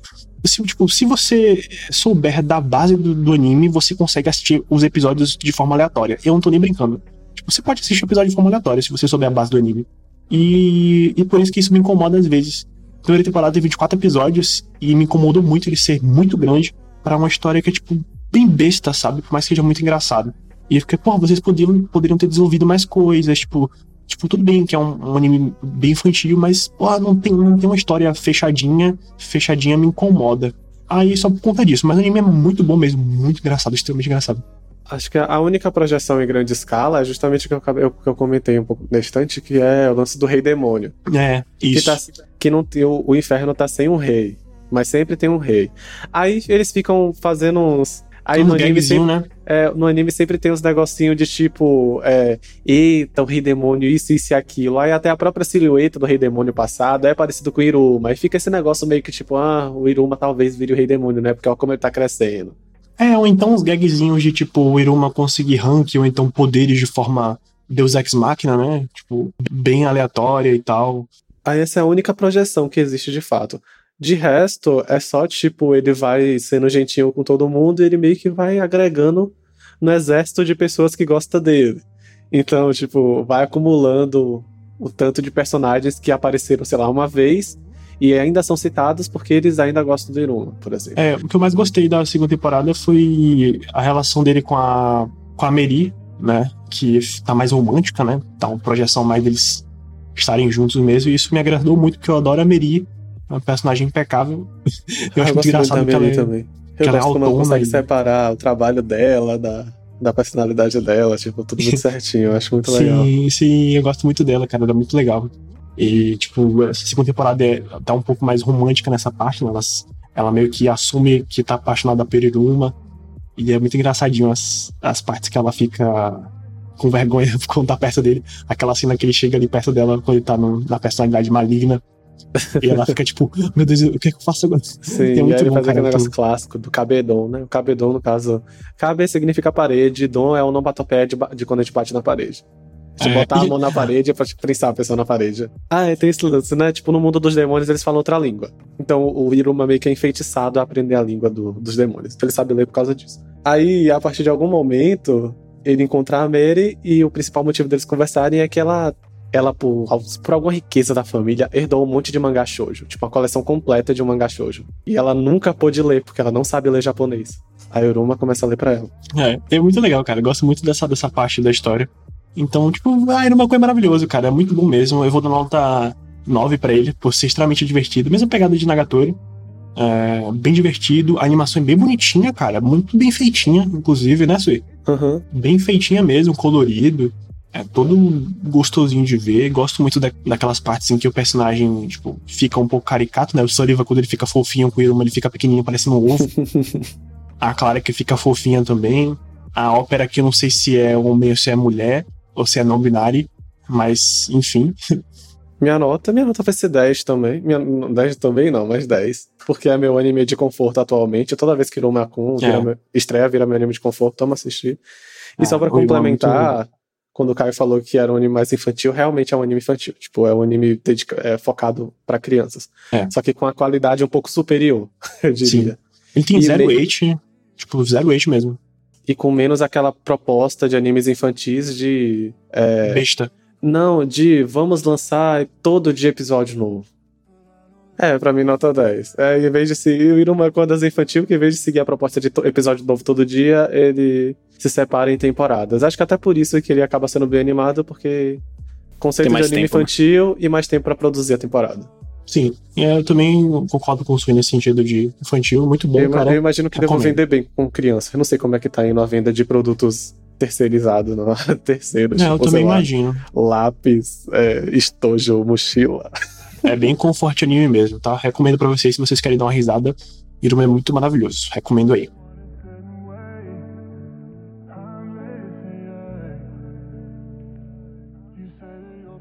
O próximo anime é um anime que eu assisti e foi, ficou muito comentado, né? Foi muito comentado nessa temporada, que foi o Tokyo Revengers. Inclusive, ele estava em diversas listas japonesas de, tipo, de popularidade entre adultos e adolescentes, principalmente entre adultos, tanto no mangá quanto no anime. Tava bem popular, né? Que fizeram a lista assim de idade e tal. E Tokyo Revengers, ele foi um anime que, tipo, acho que eu vi uma galera falando que gostou pra caralho. Tanto da abertura, também a, a opening do anime também tava muito boa. Inclusive, concordo. Ah, eu achei, eu achei a abertura meio pod. Pra eu mim, gostei. não combinou com o anime, não. Eu gostei da abertura. Eu também, concordo, eu também concordo que não combinou com anime, mas eu gostei da abertura. Mas, tipo, o Top Revengers é tipo. É um cara que ele vira noia pra salvar a namorada. Ponto. Vou virar traficante e mafioso para salvar minha namorada. É sobre isso. Uhum. A história é isso. E aí tem o desenvolvimento do Takemichi, né? Que é o personagem principal. E, cara, é legal, eu gosto, gostei muito de, de Tokyo Revengers, só que, tipo, a personalidade do Por mais que ele se desenvolva lá pro finalzinho, me incomoda, me incomodou muito a personalidade dele, porque ele é insuportavelmente bunda mole. E, tipo assim, não é um bunda mole tipo Irumakun ou Pivetinho do, do Nagatoro. Ele é um bunda mole Yuki de Mirai E Yuki é um dos personagens mais irritantes de, da história dos animes. E ele no começo é assim, cara. E eu ficava, meu Deus do céu, Takemichi, você é insuportável, cara. Mas, felizmente, a história é boa e meio que deu uma apagada nessa personalidade dele. Mas foi bem complicado pra mim assistir esse anime e gostar dele, uh, de Tokyo Revengers. A história é muito interessante. Os personagens são legais, né? O Mike, o, o Drake também. Aquela pivete que se nome agora, que faz parte dos protagonistas. Hum. Se o nome agora. Mas enfim, mas não lembro o nome direito, não. Ó, Tokyo, Tokyo Revengers, eu tô assistindo, mas eu não assisti os primeiros episódios. O que aconteceu? Eu não ligava, não ligo pra, muito pra Tokyo Revengers, não tava ligando. Só que aí toda hora ficava me chamando, bora assistir Tokyo Revengers. Aí no servidor do Discord, o povo tava assistindo, aí às vezes eu tava junto, e aí eu comecei a ver, a partir de algum episódio, acho que foi o episódio 6 ou 7. A minha amiga fez um resumão do que se tratava e eu comecei a assistir. É legal, mas eu dei o protagonista. E é justamente pelo que Caio falou. E só complementando com parte da minha opinião, ele é o bunda mole, só que como ele tá numa situação onde ele precisa agir, ele acaba sendo irritante. O que acaba. O que é a minha diferença com os personagens, tipo o protagonista de Nagatoro e o, Iruma. Que eles são pamonhas, mas eles normalmente. É, palavra. eles, eles normalmente não estão em situação que eles precisam mostrar, tipo, uma forte opinião. Eles não precisam fazer tudo, fazer e acontecer, eles ser os donos da verdade. Eles não precisam, então, tipo, tá tudo bem. É só parte da personalidade deles, tá tudo certo. Agora, o protagonista de Tokyo Revengers gira tudo em torno dele, porque ele que tá voltando pro passado pra consertar o presente. Então você fica muito irritado do início ao fim com todas as decisões que ele toma, porque ele só toma decisão burra, porque ele é burro, porque ele é idiota. Ele é bom É pra isso. caralho. E porque ele, tem, e porque ele voltou no passado pra salvar a namorada dele e entrou pra uma gangue. Então, assim, cara, se você entra pra uma gangue, pondere as consequências dos seus atos. E o maluco não pensa, ele age sem pensar. É, ah, ah, chega um momento que eu fico assim, pelo amor de Deus, roteirista. Eu sei que não pode, tá, gente? Mas, tipo, caralho, cara, é, coisa de, tipo, ser muito idiota, mano. Mas é muito legal. O último episódio. Nossa, o último. Acho que não, o último episódio não. O episódio 12 de Tokyo Revengers é muito bom. Muito bom mesmo. Mas enfim, Tokyo Revengers foi um anime que eu gostei pra caralho. A animação tá bem legal. Apesar do protagonista às vezes ser um insuportável. Mas a animação tá bem legal. Gostei muito da história, né? A história já. Eu gostei muito das intrigas e das. É muito, muito palpável as situações que acontecem no anime também. E eu gostei, acho que vou dar nota pra ele de 8,5. Só do 10 porque protagonista e porque ainda vai ter a segunda parte, né, da, da história, se eu não me engano. Então, por isso que eu dou nota é, 10 pra ele, porque ainda falta continuar e vamos ver, né, o que, que vai acontecer lá ao decorrer da história. Enfim, dou nota 8,5. Suíto, que é a nota pra onde a pessoa assistiu, sei lá. É, eu dou nota, até porque eu tô assistindo de qualquer forma, por mais que eu não tenha visto os primeiros episódios, mas já tenho, eu já tenho uma opinião formada, porque eu vi o resto e eu sei o que acontece no início. Minha nota vai ser 7, porque eu odeio o protagonista, mas a história é legal e eu gosto do Drake. hein? E eu gosto da namorada, eu acho a namorada dele injustiçada, a coitada morre de qualquer forma. Drake perfeito, um beijo pra você, Drake. Agora é como desse lugar. Não. Ah, mas o Drake também, eu gosto do Drake também. O Drake e o Drake, hein?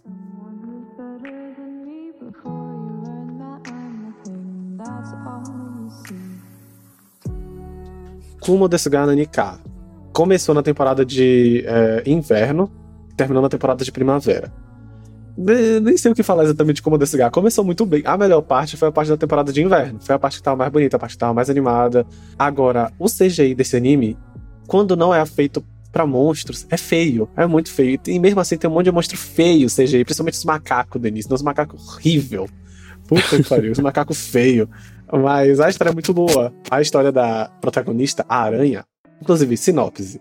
É um Isekai, uma sala inteira é morta e reaparece em outro mundo. Essa é a premissa do Isekai. É Só que o nosso foco é numa garota chamada Kumoko. Pelo menos eu- pelo que eu lembro, o nome dela é Kumoko. E ela reencarnou como uma aranha, como um mob. Um mob muito, tipo, é level baixinho, porque ela acabou de nascer. E no meio de uma caverna que é escrota de forte a caverna.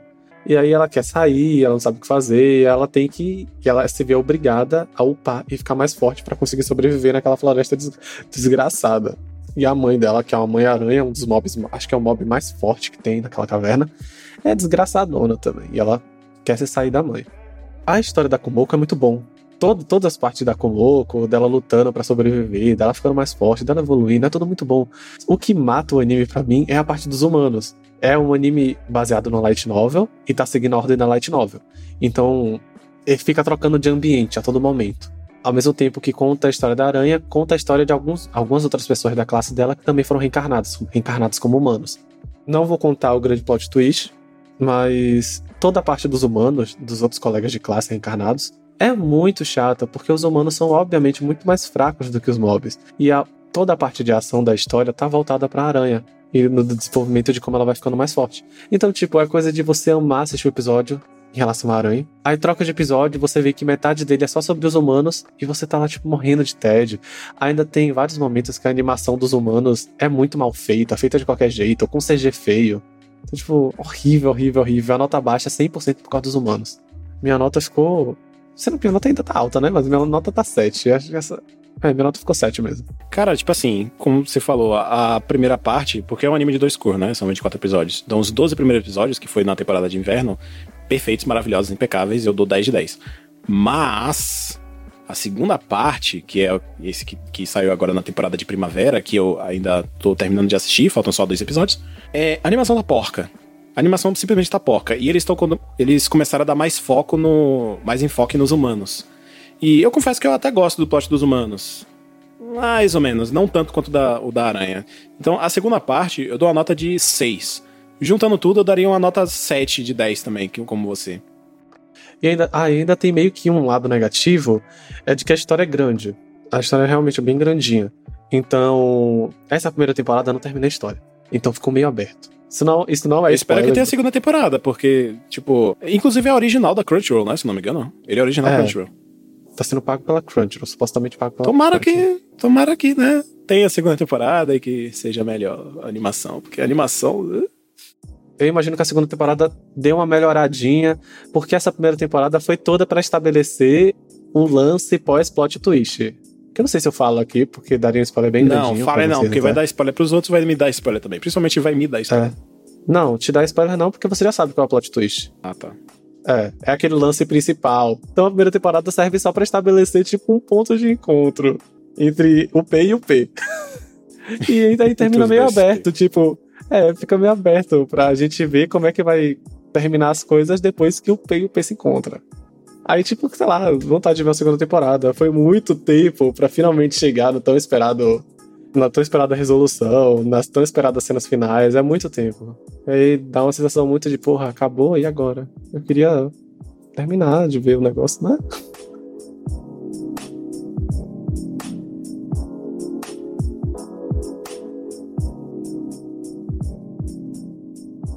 Pronto, gente. É, pós esses comentários de animes que a gente assistiu, né? Ou todo mundo, ou dois da gente, né? vai começar agora com os animes que só uma pessoa assistiu, né? Então, meu primeiro anime que eu vou comentar aqui agora é o Odd Taxi, o anime mais injustiçado dessa temporada, porque o anime, eu não tô nem brincando isso aqui, cara. O anime é o melhor anime, é uma das obras, uma das melhores obras que eu assisti na minha vida de anime. É um anime que, tipo, me surpreendeu para um caralho, porque ele consegue ter coisas que eu vejo muito pouco né, em obras japonesas né? O, o, o, em obras no geral, na verdade, nem em obras japonesas. Mas principalmente animes, né, atuais e tal. O que acontece? O Odd Taxi, você bem breve, o Odd Taxi ele conta a história do Odokawa, né, que é um taxista, uh, colocando um parêntese aqui, o anime é um anime basicamente furry, né, porque são personagens antropomorfados, né, animais antropomorfados, né, são personagens humanoides, e aí o Odokawa é uma morsa, né, que é taxista, e ele é meio meio aquém da vida, né, ele é tipo ele só quer seguir a vida dele de boa, suavão. E aí ele vai recebendo passageiros, né? Óbvio. E vai tendo situação dele com passageiros e, e etc. E aí, dentro dessa narrativa, tem outro plot que é com relação ao sequestro de um personagem, né, de uma garota, que acaba sendo sequestrada e a polícia fica atrás do sequestrador. É, logo, isso não é spoiler não, tá, gente? No primeiro episódio é descoberto que essa menina estava, né, pegou o táxi do, do Dokawa, e aí ele vira um suspeito. E a história se desenrola vai se desenrolando sobre essa, essas experiências do Odokawa com os passageiros e sobre a questão da menina que foi sequestrada, que, por mais que seja um, uma narrativa que faz parte do, do, do, do, círculo principal, ele é um pano de fundo também. E o que acontece? O anime ele é surpreendente, porque a animação dele não é algo absurdamente impecável, é algo simples, e isso me traz a, a, a o, o, que eu, o que eu prego sempre aqui nos episódios e que eu acabo comentando sempre para você ser uma obra impecável, não precisa, uma obra boa, na verdade, uma obra incrível, não precisa de animação foda. Tudo bem que a animação é sempre atrativa, é sempre boa, mas quando você tem história, cara, quando você tem é, roteiro, quando você tem o que contar e como contar, porra, ninguém se importa com a. Com a ninguém se importa, não. A animação é o que menos importa, digamos assim. Por mais que o, o Oditax ele seja uma animação é, simplesinha, ela é atrativa, ela é gostosinha de assistir, né? Ela é bem coloridinha. Tem um 3D ali dos veículos que é bem interessante, uma pegada meio pintura, né? De, de uma coisa mais é, de relevo ali na, nas, na, na, ambientação. Então é muito bom, cara. E o Editax ele me impressionou muito porque ele tem uma história muito fechada e um dos melhores plot twists tipo de, tipo assim, que eu já vi na minha vida, cara. É, o final é impecável. É o último episódio de Old Taxi, sensacional. Eu nunca imaginaria aquele episódio, o que aconteceu naquele episódio. É absurdo. Por favor, se vocês forem assistir Old Taxi, não vejam spoilers, que perde toda a experiência do anime. E, tipo, é muito interessante, cara. Foi o melhor anime, na minha concepção, foi um dos melhores da temporada e é uma das melhores obras que eu assisti é, há muito tempo. Né? Então, Old Taxi fica aqui como um anime que ele foi é, surpreendente é isso, um anime perfeito. Eu vou dar nota 10 para ele, porque ele é uma obra-prima e merece muito ser reconhecido. Felizmente, eu espero, né, que. Acho que ele não vai ter segunda temporada, porque ele foi bem, bem fechadinho, então, muito obrigado. E é isso. Um beijo para o criador de Odidax por ser impecável e maravilhoso e criar essa obra-prima uh, de animação para nós que gostamos demais de histórias boas. O que eu acho interessante de Odd Taxi é que eu só vi um GIF, eu só vi uma coisa de, de Odd Taxi que foi um GIF de uma lhama jogando capoeira. Ah, é, esqueci de falar. Pronto, esqueci de falar isso. se vocês. Ah, tô com dúvida de ver o de táxi porque eu não sei se é bom. Tem uma lhama que joga capoeira. Ponto. É isso. e pior que eu fiquei com vontade de assistir. a minha única experiência com o Odd Taxi foi quando eu entrei no Facebook. E eu estou entrando muito pouco. E a primeira coisa na minha timeline é, foi justamente metade de um episódio de Odd Taxi que eu não consegui parar de assistir, mesmo sendo no player do Facebook porque era muito bom. Foi algum episódio sobre um cara viciado em jogo de gacha. E ah, aí, é, quando verdade, ele consegue o bagulho dele, o táxi meio que quase atropela ele, ele perde o save. É, essa questão aí, porque o Pivete ele é viciado em jogo de gacha, ele gasta muito dinheiro no jogo de gacha. E aí ele gastou um dinheiro da porra. E aí, quando ele enfim consegue o personagem mais raro, um absurdo do jogo, o Odokawa, tipo, por coincidência do destino, passa assim na frente dele, quase atropela, e ele acaba jogando o celular pro alto. E aí o celular quebra e ele fica puto com o Odokawa. Isso tem todo um plot também pra narrativa e que é absurdamente bom, velho. Ai, que inferno de história boa do caralho. Tipo, quando eu vi aquilo, eu, eu fiquei achando que ia ser que ia ser um anime mais cotidiano de vários episódios, não é, como não o táxi é, não é, interferiu é. na vida deles. Aí me deu uma curiosidade de o que porra é esse anime. Gente, como vocês têm essa experiência, essa ideia do, do de táxi, o último episódio é um bagulho que, tipo assim, não, não sei nem como descrever. Mas enfim, assistam se vocês tiverem curiosidade de ver e confirmem por si mesmo o que de fato é uma história original, tem originalidade, né, obviamente, é fechadinha e que o que menos importa é a animação, e sim a própria história, né? Que a animação é só uma consequência do que a história pode te trazer. Bom, eu vou falar sobre Subarashi Konosekai The Animation, ou também conhecido como the, é, o, a, o anime de The World Ends With You, que é um jogo para Nintendo DS, se não me engano, tem pouco tempo ele foi relançado para para Switch e já anunciaram uma sequência agora que é Neo Neo The World Ends With You, algo assim. Que é um anime basicamente o protagonista, que é o o caralho, como é o nome do protagonista mesmo? Enfim, o protagonista Vamos chamar apenas de protagonista Khan. O protagonista Khan, ele acorda do nada no meio da rua e sendo ignorado por todos. E ele descobre que ele foi parar numa numa no bairro de Shibuya, Tóquio, é paralela em que tá rolando o jogo dos ceifadores, né? O Reaper Game, que basicamente são pessoas que morreram e que elas têm a chance de reencarnar através de missões que são dadas a eles por sete dias certo? E basicamente esse é o plot central do, do anime, do jogo também. Já, já, me, já me falaram que o jogo ele tem muito mais coisa do que o anime, o anime cortou bastante, e o anime também, pelo que me falaram, parece que eles eles mudaram a personalidade do protagonista. Porque o protagonista no, no, no jogo ele é normal, sabe? Só que o lance dele é só que ele não lembra de nada. Ele não lembra quem ele, ele só lembra o nome dele. Ele não lembra quem ele é, ele não lembra como ele morreu, ele não lembrava nem que ele estava morto né? É, tem outros personagens também e tal, etc. E, assim, no anime, ele é um pouco mais Ed, é um pouco mais Sasukezinho, sabe? Mas é um anime legal, é bacana. A música é sensacional, porque, né, são as músicas do jogo mesmo, é aquela música bem uma vibe bem que dá para dançar mesmo. É muito da hora. As cenas de ação são legais, o anime é muito bom mesmo. Só que, vou até dizer logo minha nota, minha nota é 7,5, porque apesar de falar tão bem, é 7,5. Porque a animação é, é, é 2D e tal, mas as cenas de ação são em CGI. E é um CGI mal feito, sabe? Não é um CGI legal, é um CGI muito mal feito, é um CGI todo travado e tal. Então, só por causa disso, ao invés de dar nota 9, eu vou dar nota de 7,5 por causa do CGI. E é isso.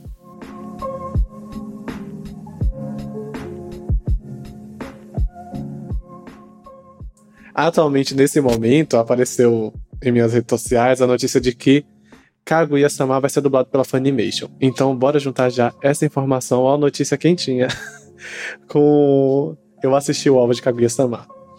E o OVA é divertido. É só isso que eu tenho pra dizer. Tipo, o Kaguya-sama é engraçado, o OVA é engraçado. O OVA tem foco...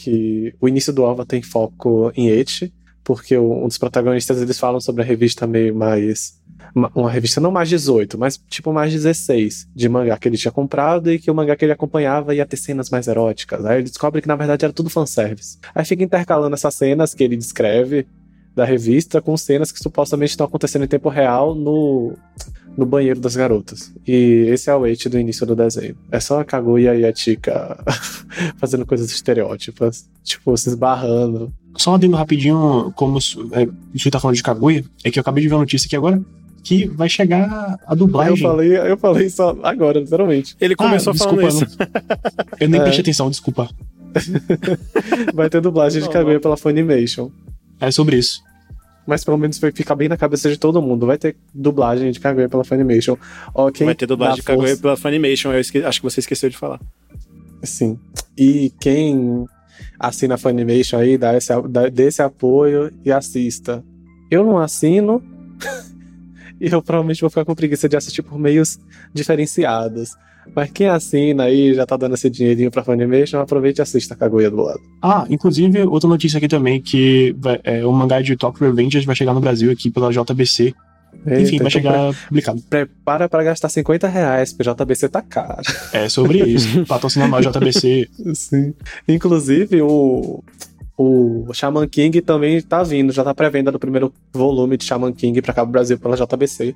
Dois volumes em um pela bagatela de R$ 69,90. E aí, quem vai comprar? Meu Deus. Eu não, mas talvez você compre. Então vamos e lá. pra né? gente. Yeah. Sabe o que é pior? você sabe o que é pior? É que é um reprint e provavelmente tá mais barato do que se você comprar o original. É, mas isso é, isso é porque o mercado de mangá aqui no Brasil é horrível para preservar as coisas que a gente que a gente já publicou. Tipo, se algo foi publicado no Brasil em 2010, você achar agora é uma luta, como se fosse o item mais raro do universo. E qual a sua nota pro AVA de Kaguya-sama? Minha nota pro AVA? É, eu dou uma nota 7. Tipo, é divertido, mas tem situações mais engraçadas em Kaguya do que as que cobriram no OVA. Que bom que eles transformaram em OVA pra gente não precisar ter uns dois episódios. ou um episódio, né? Na temporada que vai lançar na terceira temporada.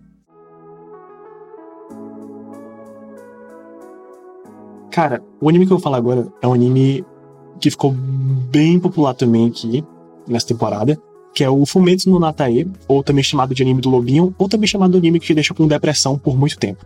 Esse anime, cara, eu não sei o que dizer, é tipo assim, ele é ridículo de bom, ele é muito bom, muito, muito, muito bom. Eu infernizei Su e Edu pra assistir esse anime, e esse desgraçado não vão assistir, não sei porquê, porque esse anime é impecável. Ele tem, ele tem uma história muito boa, cara que é tipo assim, basicamente uma entidade, ela vem pra Terra, né, para adquirir experiências, né, e com relação às vivências no que, né, com relação ao mundo material, à Terra e tal. E aí, é, ao longo que ele vai adquirindo experiências junto com algo ou alguém, quando esse algo fica vazio, né, necessariamente morre, acaba que ele se torna aquele, aquele algo, né, aquela pessoa, aquela coisa. E o anime ele te faz ter depressão o tempo todo, o tempo todo. Ah, você se pegou um personagem, morreu. Já tô falando isso aqui porque já fica. Não é spoiler, não, gente. É tipo assim, o anime ele te dá isso uh, na hora. Uh, então, assim, ah, que não sei o que lá, pegou, você pegou o personagem, morreu.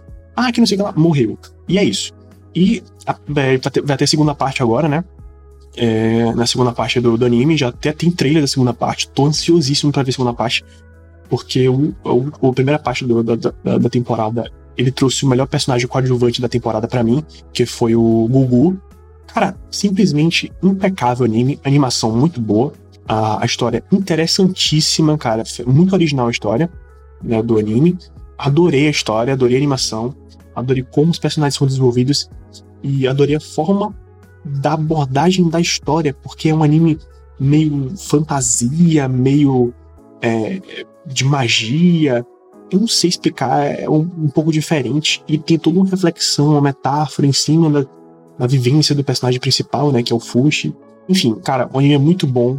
Sim, ele vai te deixar com depressão por muito tempo. Né?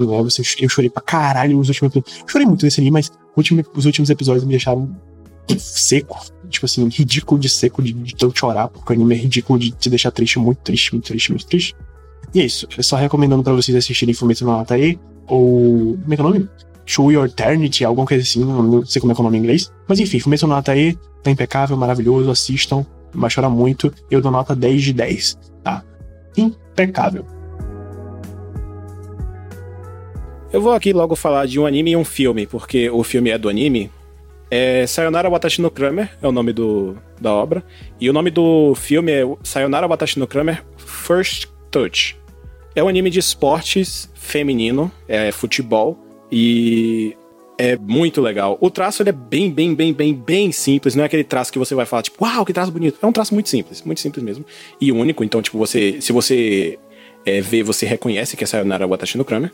A animação é decente até não é lá essas coisas. É um anime bem básico.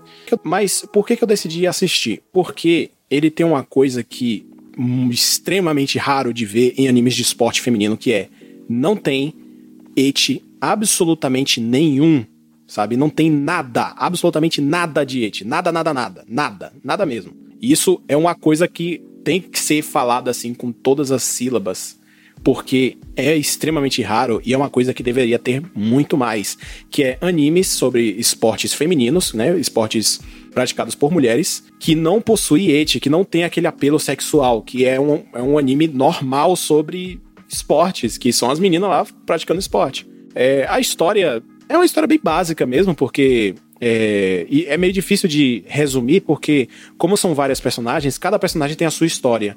E aí a história central do anime da obra em si, né? É meio difícil de falar, tipo, qual é a história central. A história central é, tem um, tem um time de futebol feminino no colégio e eles querem se tornar se tornarem as melhores jogadoras de futebol feminino do Japão. E é isso, basicamente. Mas é, cada personagem tem o, seu, tem o seu foco. Por exemplo, a grande protagonista mesmo, que ela é tida como um ice, né, do, do futebol, um ice do time, é tido como é, um talento raro que só acontece uma vez a cada sei lá quanto tempo, aquela coisa bem de japonês mesmo. É, e o, o, o, a história dela é que é, ela sempre gostou de futebol, mas ela nunca teve a oportunidade de jogar um jogo oficial, né, durante o, é nome? Do, durante o middle school, é porque eu esqueci como é em português. Porque ela era a única menina que gostava de futebol. Então ela era membro do, do, do clube de futebol fe, é, masculino da escola dela. E ela acabava não jogando porque o técnico falava que ah, você vai acabar se machucando e não sei o que e tal. Que inclusive essa história do, do passado dela, do, durante o middle school, é contada no filme. E a animação do filme é bem legal. Já a história atual, que é durante o high school, durante o ensino médio, é contada no, no, no anime mesmo, no anime normal, sem ser no filme. E, velho, é sério, é muito da hora. Tem gritaria, obviamente, porque é futebol, mas já começa que não é cheio de ação que nem, tipo, que nem Super 11 e Capitão Tsubasa. Não tem poderes e o campo de futebol não parece ter 10 quilômetros. Parece ser um campo de futebol normal. Então, é, a minha nota para ambos, tanto pro filme quanto pro anime, é 10 de 10 e eu recomendo para todo mundo assistir, principalmente porque não tem hate nenhum. O que eu diria, acho que o que eu diria que em relação a isso, né, da raridade que é um anime assim, de garotas praticando algum esporte, é que eu, eu tenho a impressão de que normalmente eles fazem esses animes de esporte para animes em geral, para nichos de público. Eu acho que por enquanto não tem muito nicho de garotas esportistas. Porque se tu parar pra pensar, as garotas japonesas e muitas garotas ocidentais só assistem animes de esporte para ficar, sei lá, babando pra garotos, sei lá o que, fanservice, é, queerbaiting, etc. É, mas o no, o Sayonara Watashi no Kramer, ele, ele foi lançado para enaltecer o futebol feminino japonês. Tanto que no, no final do filme, é, nos créditos, começa a aparecer um monte de foto de jogadoras de futebol feminino japonês. Que massa. É, estudantes, sacou? Porque ele, é, ele foi feito uhum. justamente para poder enaltecer, para poder fazer com que as pessoas vão mais atrás disso. E eu quero que isso. Eu, eu, espero que esse anime seja revolucionário, provavelmente não é, mas eu espero que ele tenha sido uma grande revolução no Japão para poder vir um, aí uma onda de animes de esporte feminino sem eti, sabe? Tomara que tenha. Oh, tomara que tenha mesmo mais animes de esporte femininos, porque eu acho uma coisa muito rara. Normalmente, quando vem anime de esporte, é sempre o mesmo tipo de anime de esporte. Pra, de vários garotos em algum clube fazendo algum esporte para agradar o público fujoshi. Porque normalmente quem assiste acaba sendo fujoshi.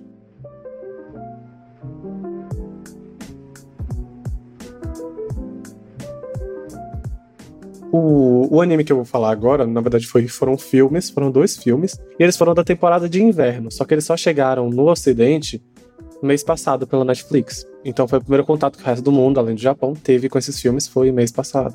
Então meio que na temporada de primavera, durante o período da temporada de primavera. Que foram os dois filmes de Sailor Moon que são referentes à terceira saga no mangá. Que é mais ou menos quando a, é descoberto que existia outra rainha na Lua.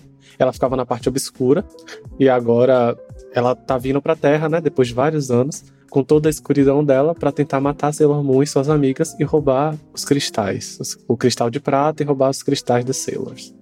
E é toda saga, e é uma saga que restabelece onde as, no, as outras Sailors estão, né? Que no caso seria a Uranus, a Netuno, é Uranus, é Uranus, a Netuno, Saturno e a começo é o nome da, da namorada da é Plutão, exatamente. É, tá, estabelece é só lembrar dessas... dos planetas aí. É porque eu tava tentando lembrar do planeta sem ser as cinco protagonistas. Mas assim, estabelece a, onde é que as outras estão, as outras Sailors estão, porque elas deram desaparecida no final do segundo arco. E aí o terceiro arco volta com elas, que elas estão numa vidinha pacata, numa cidade meio do interior, como se fosse uma família de lésbicas, um negócio assim, vivendo na paz e harmonia. E elas voltam para ajudar a Serena, a Rainha Serena, e todos ficam juntas novamente. E é um filme que, sei lá, Sailor Moon é uma história super básica. E normalmente não, não tem muito o que explicar sem acabar contando a história inteira. é um Power Ranger de garotas fofas, garotas mágicas, e elas vão lá vencer o, vencer o mal pela milésima vez. E é divertido de assistir. O filme tá na Netflix, então de certa forma é acessível. Tem dublagem.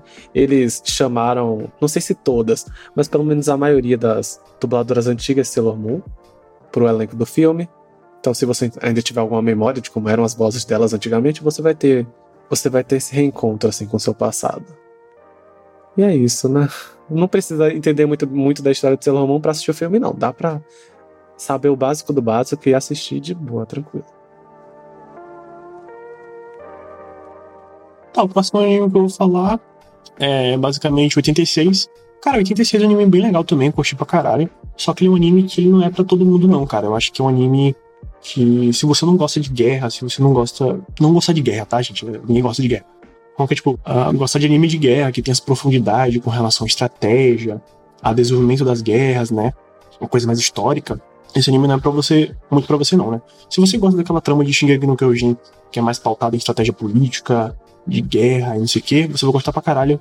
86 é bem nessa pegada. Ela, na verdade, conta a história ali, distritos, né? E tal, e aí tem um grupo, meio que a raça tipo, eles pegam drones que vão matar, dizimar a população de vários distritos, e aí eles são, tipo, meio que uma raça ariana, entre aspas, né, e querem dizimar a população.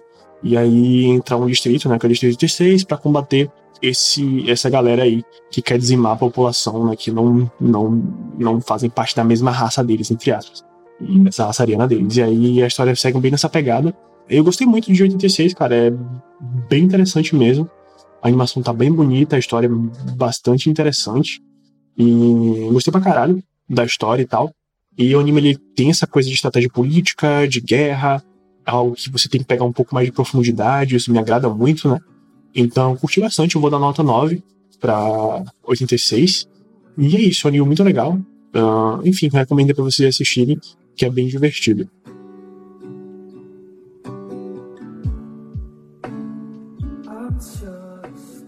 Eu vou falar sobre Godzilla Singular Point, ou Godzilla SP, ou Godzilla São Paulo também, como pode ser chamado. Eu já vou logo avisando que assim, eu sou um grande fã de Godzilla. Grande fã de Godzilla. Eu assisti quase todos os filmes Os filmes que eu não assisti, eu ainda vou assistir. É, enfim, eu gosto de kaijus, né? No geral. E assim, eu vou falar bem pouco do anime, por quê? Porque o anime, ele é daquele tipo de obra que quase qualquer, praticamente qualquer coisa que você falar pode ser considerado um spoiler.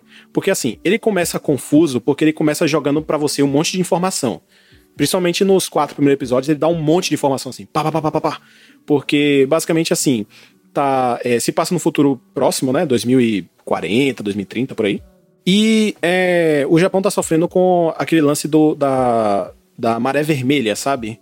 Que os peixes morrem e tudo mais, e fica difícil de pescar e tudo mais.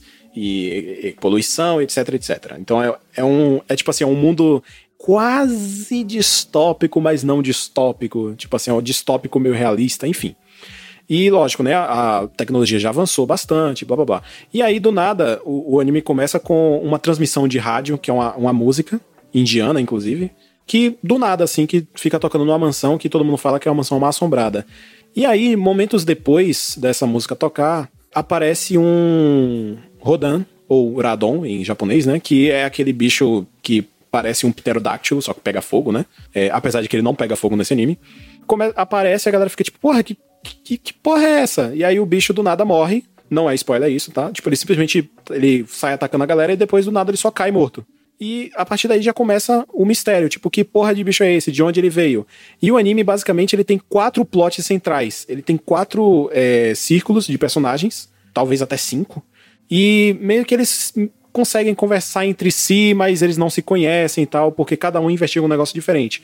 Um grupo investiga o lance dos bichos aparecer, o outro grupo investiga uma, uma parada vermelha que aparece no quando o bicho aparece. O outro plot já é o plot mais militar e por aí vai.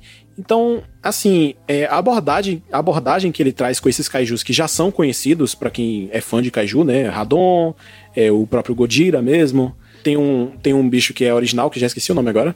E por aí vai. Então, assim, é, é a abordagem que eles trazem é bem legal, porque por mais que o nome seja Godira, né, o Godzilla, o Godira não é a peça central do anime. E isso eu acho muito foda. E a forma como eles trouxeram o Godira é muito de fuder. Porém, é aquela coisa, né? Nem tudo são flores, né? O CG é ruim, é mal feito. Tipo assim, o CG ele é bonito, mas a animação do CG é, é o modelo é bonito, mas a animação é feia. É, o anime não é todo CG, tá? CG são só os bichos, pelo menos isso, né? Eu vou dar uma nota de 7 de 10, por mais que eu tenha amado o anime, por causa da cena final, que é uma cena pós-crédito no último episódio que me deixou puto. e eu não vou dizer o porquê me deixou puto, eu vou deixar vocês curiosos, porque, como eu falei, qualquer coisa que eu possa falar, assim, muito aprofundada, é com certeza spoiler. Então, vão lá assistir, é, tá, na, tá na Netflix, aliás, é original Netflix, né, se eu não me engano. E eu recomendo fortemente. Então, meu último anime pra ser comentado aqui agora, né, por mim, no caso, é o Vive, né? Também foi um dos animes, um dos melhores animes da temporada para mim. Vive é muito bom, cara. Ele é maravilhoso. Basicamente, ele conta a história de uma IA, né? Um android que vai, que volta um tempo para falar com outra IA, né? Outro android, é, porque o mundo tá colapsado, tá um apocalipse fudido. E aí ela quer voltar no tempo para avisar essa IA né, sobre esse apocalipse e uma solução para evitar que aquele apocalipse aconteça, né? Sem que esses métodos e essas soluções que eles colocam ali na história modifiquem demais e criem um efeito borboleta. Enfim, o anime é muito legal, muito divertido. Tem, se eu não me engano, tem dublagem, né? Já tem dublagem. É do mesmo autor de Rizero, né? De Rizero. E ele também te deixa depressivo, assim como Fumetsu no Natae. Então já fique preparado para chorar bastante. A animação é impecável, lindíssima. A história é bem interessante. É um anime muito bom. Tem uma trilha sonora impecável também personagens interessantes. Então vale muito a pena, cara. É um, é um anime muito bom mesmo. Eu vou dar nota 10 também, porque foi um anime muito bom. Um dos, animes, um dos melhores animes da temporada pra mim, junto com o Fumetsu Nata, Odd Taxi. Né? Então fica aí, nessa tríade de 10 que eu coloquei. Né? Fumetsu Nata, Odd Taxi e Vive, um anime bem legal e que tá dublado também. A dublagem tá muito boa. E para eu achar a dublagem boa, é muito difícil. Suído, sabe? Então a dublagem tá muito legal, gostei bastante. Assisti dublado e legendado, tá? Só pra deixar claro aqui. Bom, o próximo que eu vou falar vai ser Yakunara Mo, que é um, é um anime legal até, e que fala sobre um clube de artesanato. É, artesanato no caso de é, argila, sabe? De pessoa que trabalha com argila. Tem um, tem um nome para isso, mas eu vou chamar de artesanato mesmo, que eu não lembro. E assim, já começa aqui o anime, ele, aliás, a obra, né, porque tem o mangá também, ele foi feito para enaltecer a cultura e fortalecer o turismo da cidade de Tajimi, que é, o, é conhecido como a capital. Ah, lembrei, cerâmica. É a capital, conhecido como a capital da cerâmica japonesa. E é um anime fofinho, até bonito, é simplesinho, é basicamente slice of life, porque a, a, o foco central é a protagonista, que eu já esqueci o nome, eu sou péssimo com nomes. E que ela se muda para ela mora em, morava em Tóquio, né, e se muda para Tajimi depois que a porque o, o, pai, acho que ele é demitido, um lance assim, eu não lembro direito. Desculpa, gente, minha memória é merda. E aí, enfim, eles se mudam pra Tajimi, que é a cidade natal do pai da, da protagonista e da mãe da protagonista, né? A mãe da protagonista morreu tem 10 anos. E a mãe dela era uma artesã de cerâmica mundialmente conhecida, todo mundo. Um, um, um, todo mundo em Tajimi admirava ela, uma pessoa que, tipo, sabe, que é orgulho para a cidade. E ela não sabia disso. Então, quando ela descobre isso, ela acaba se interessando por, por cerâmica, por artesanato, e entra no clube. Só que ela é péssima, porque ela nunca fez isso mas é, ela enfim, ela vai fazendo as cerâmicas dela, aprendendo, e o anime ensina pra gente sobre algumas coisas de cerâmica, algumas curiosidades sobre a cidade, e é muito fofinho. E o anime, tipo assim, ele só tem 12 episódios, e os episódios são curtos, porque são episódios de 15 minutos. E já foi confirmado que vai ter segunda temporada, eu vou assistir. E, enfim, a minha nota é 8 de 10, porque não, não, não, sei, não, é, não tem como ser 10 de 10, porque não é tipo, porra, anime foda, não sei o que tal. É um anime legal, sabe? É um anime interessante, assim. Por exemplo, é, você não tem nada para fazer, sei lá, você vai almoçar. Bota pra assistir, não tem problema, é legal. E meu último anime da, da minha lista dos animes, né? Que eu assisti, acabei assistindo sozinho, mas ninguém assistiu. Foi Bishonen Tanteidan, que é da, do estúdio Shaft, e é baseado em uma light novel escrita pelo mesmo cara que escreveu a Monogatari, Monogatari Series. Inclusive animado também pelo mesmo estúdio que animou Monogatari. Tipo, quem foi assistir com, a com expectativa mais Monogatari, acho que meio que se decepcionou bastante, porque a história não é, muito, não é grande coisa. O anime aborda sobre. É um grupo de detetives bonitos. Foda-se. é. E logo de início aparece, tipo, eles. O líder chega e fala as regras do clube. E as regras para poder entrar no clube, tipo, o, primeiramente o clube é secreto dentro do colégio. Um colégio muito estranho, que você não consegue nem imaginar como é uma sala de aula naquele colégio, porque o anime é muito contemplativo, tipo, mostra só coisas bonitas o tempo todo.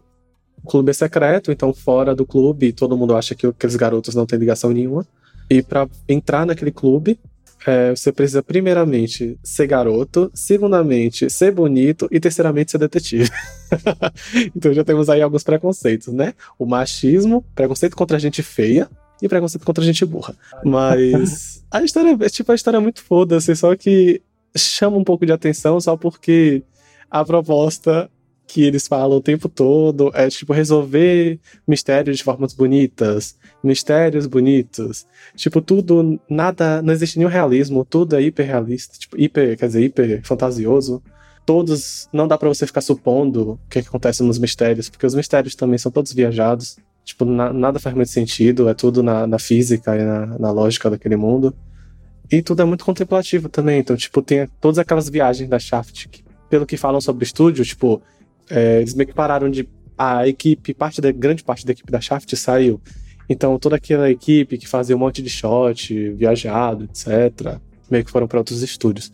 Então faz um bom tempo que a Shaft não fazia esses tipos de obra com, com um monte de recurso visual, é, cena bonitinha, negócio meio nada a ver. E acaba combinando porque é o mesmo autor do.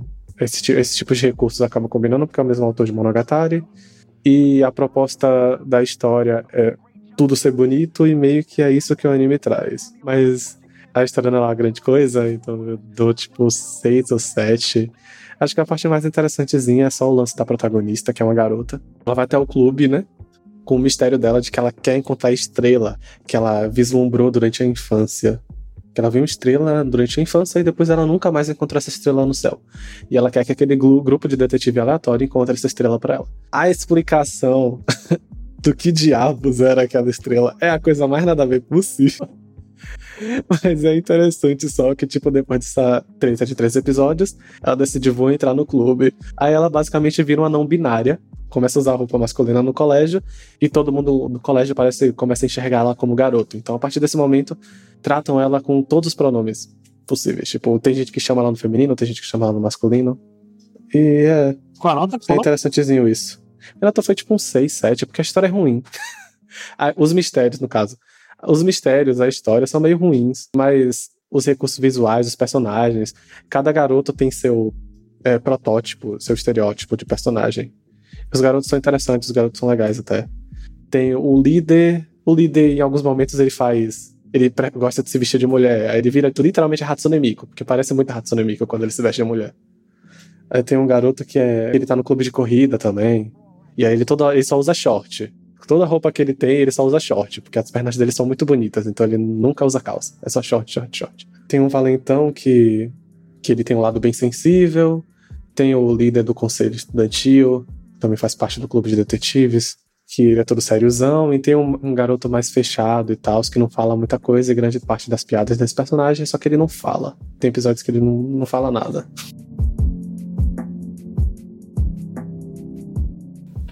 Eu tenho dois últimos animes para falar. E primeiro eu vou falar do ruim, que é Jakuchara Tomozaki-kan. Odiei. Com todas as minhas forças. Eu dropei, tipo, no, no começo do segundo episódio. Eu não tenho muito para falar. O anime simplesmente é ruim. É tipo assim, o Tomozaki, ele é um, é um cara recluso, ele gosta de videogames, isso aqui e tal. E que ele acha que. Ele acredita que todo mundo. É, que a vida é o jogo mais difícil do mundo, é o jogo, o jogo da vida, sem ser aquele tabuleiro, tá? O jogo, a vida em si. É um jogo injusto em que as pessoas, algumas pessoas nascem numa classe de merda com nível baixo e outras pessoas já nascem numa classe super foda de nível muito alto, que seriam as pessoas mais populares e ele seria de nível baixo.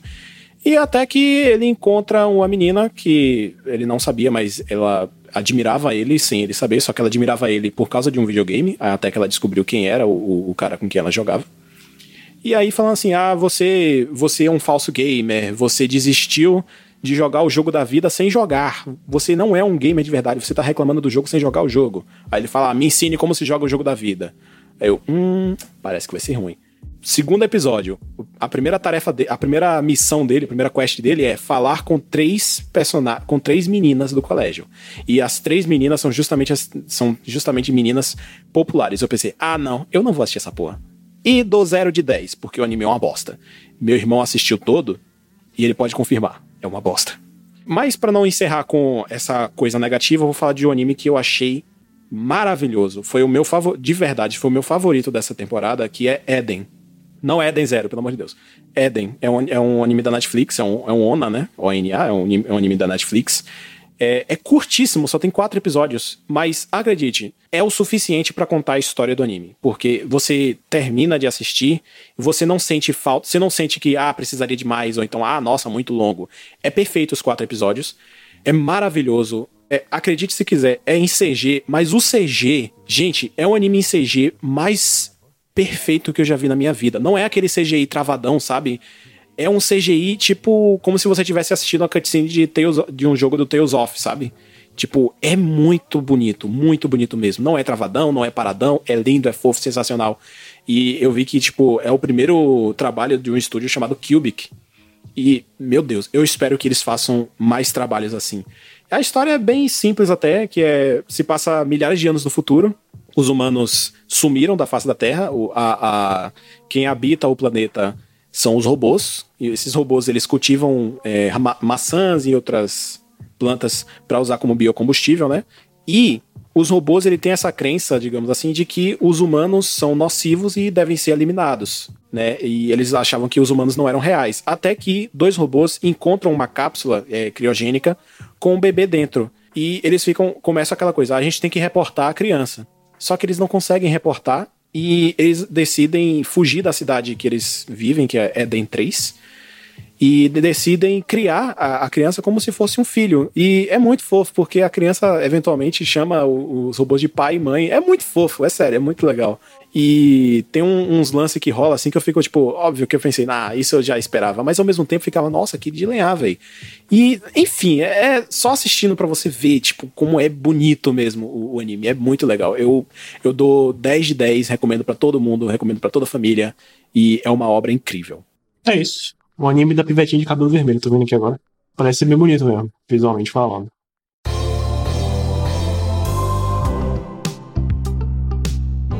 Então é isso, gente. A gente vai ficando por aqui no com esse episódio da temporada. É, a gente realmente voltou a fazer esses episódios uh, da temporada, né? Já, já, a gente já pediu desculpa no começo do episódio da temporada que faltou. Né? Já voltou, né? Com esses episódios recorrentes. Então é isso. Muito obrigado por ter ouvido até aqui. Esses episódios de temporada realmente são bem longos, porque a gente fala de muitos animes. Né? Da nossa opinião também. Enfim, então muito obrigado por ter ouvido até aqui. Né? Um beijo. Caso você né, queira seguir a gente, caso você não siga a gente ainda, Siga a gente no Instagram, né? Arroba talvez conversa. Siga a gente no Twitter também, no Twitter também, que é arroba utconversa. Né? E Edu, por favor, falei do e-mail. É, e-mail da gente é uma talvez conversa arroba hotmail.com. Inclusive, eu gostaria, eu até gostaria que os ouvintes aqui é, mandassem, que chegaram até aqui, obrigado, inclusive, né? é, que mandassem pra gente um e-mail falando sobre se vocês já assistiram esses animes que a gente falou aqui e o que, que vocês acharam, se vocês gostaram, se vocês não gostaram, se concordam com a gente, ou se vocês têm algum adendo a mais. Eu acho que eu, eu gostaria muito realmente de saber o que vocês acharam é, dos animes dessa temporada, porque Caio até já me falou várias vezes que muita gente considerou essa temporada como uma temporada muito fraca, né? E o que eu a partir dos animes que eu assisti, eu não, não achei, mas eu quero muito saber o que, que vocês acharam. No mais, eu acho que a gente vai ficando por aqui. Um beijão no coração. Sui, quer falar alguma coisa? Eu não sei o que eu quero falar, mas beijo. que bom que a gente finalmente voltou a gravar os episódios com maior frequência e upar os episódios também com maior frequência. Que bom que a gente voltou a falar dos animes da temporada, porque eu gosto de falar dos animes da temporada. Também gosto, acho que é uma iniciativa mais pra gente gravar. Quer dizer, gravar não, assistir mais animes, né? Estão sendo lançados. Somente Edu que gosta de anime velho. É, não, é, com esse, esses animes da temporada assim, eu acabo acabei voltando a assistir animes. E foi até uma boa, uma boa decisão até. É, a gente tem os objetivos assim de, ah, eu vou assistir esse anime tal dia, não sei o que, e acaba assistindo, enfim. Sim, e eu queria, eu queria avisar pra vocês, né, que os episódios estão sendo upados, estão sendo postados todo domingo, né? Então, tá, toda semana, no domingo, a gente tá postando os episódios, geralmente ali pela tarde já tá upado. E mandar um beijo especial para o Pablo, né, que mandou e-mail pra gente, que a gente acabou lendo o e-mail dele no começo do episódio. Paulo, fique tranquilo que o seu tema foi guardado no nosso coração e provavelmente deve ter né, esse tema que você sugeriu, tá? Muito obrigado. Um beijo para você. E é isso, gente. Tchau, tchau. Tchau. Beijo, tchau.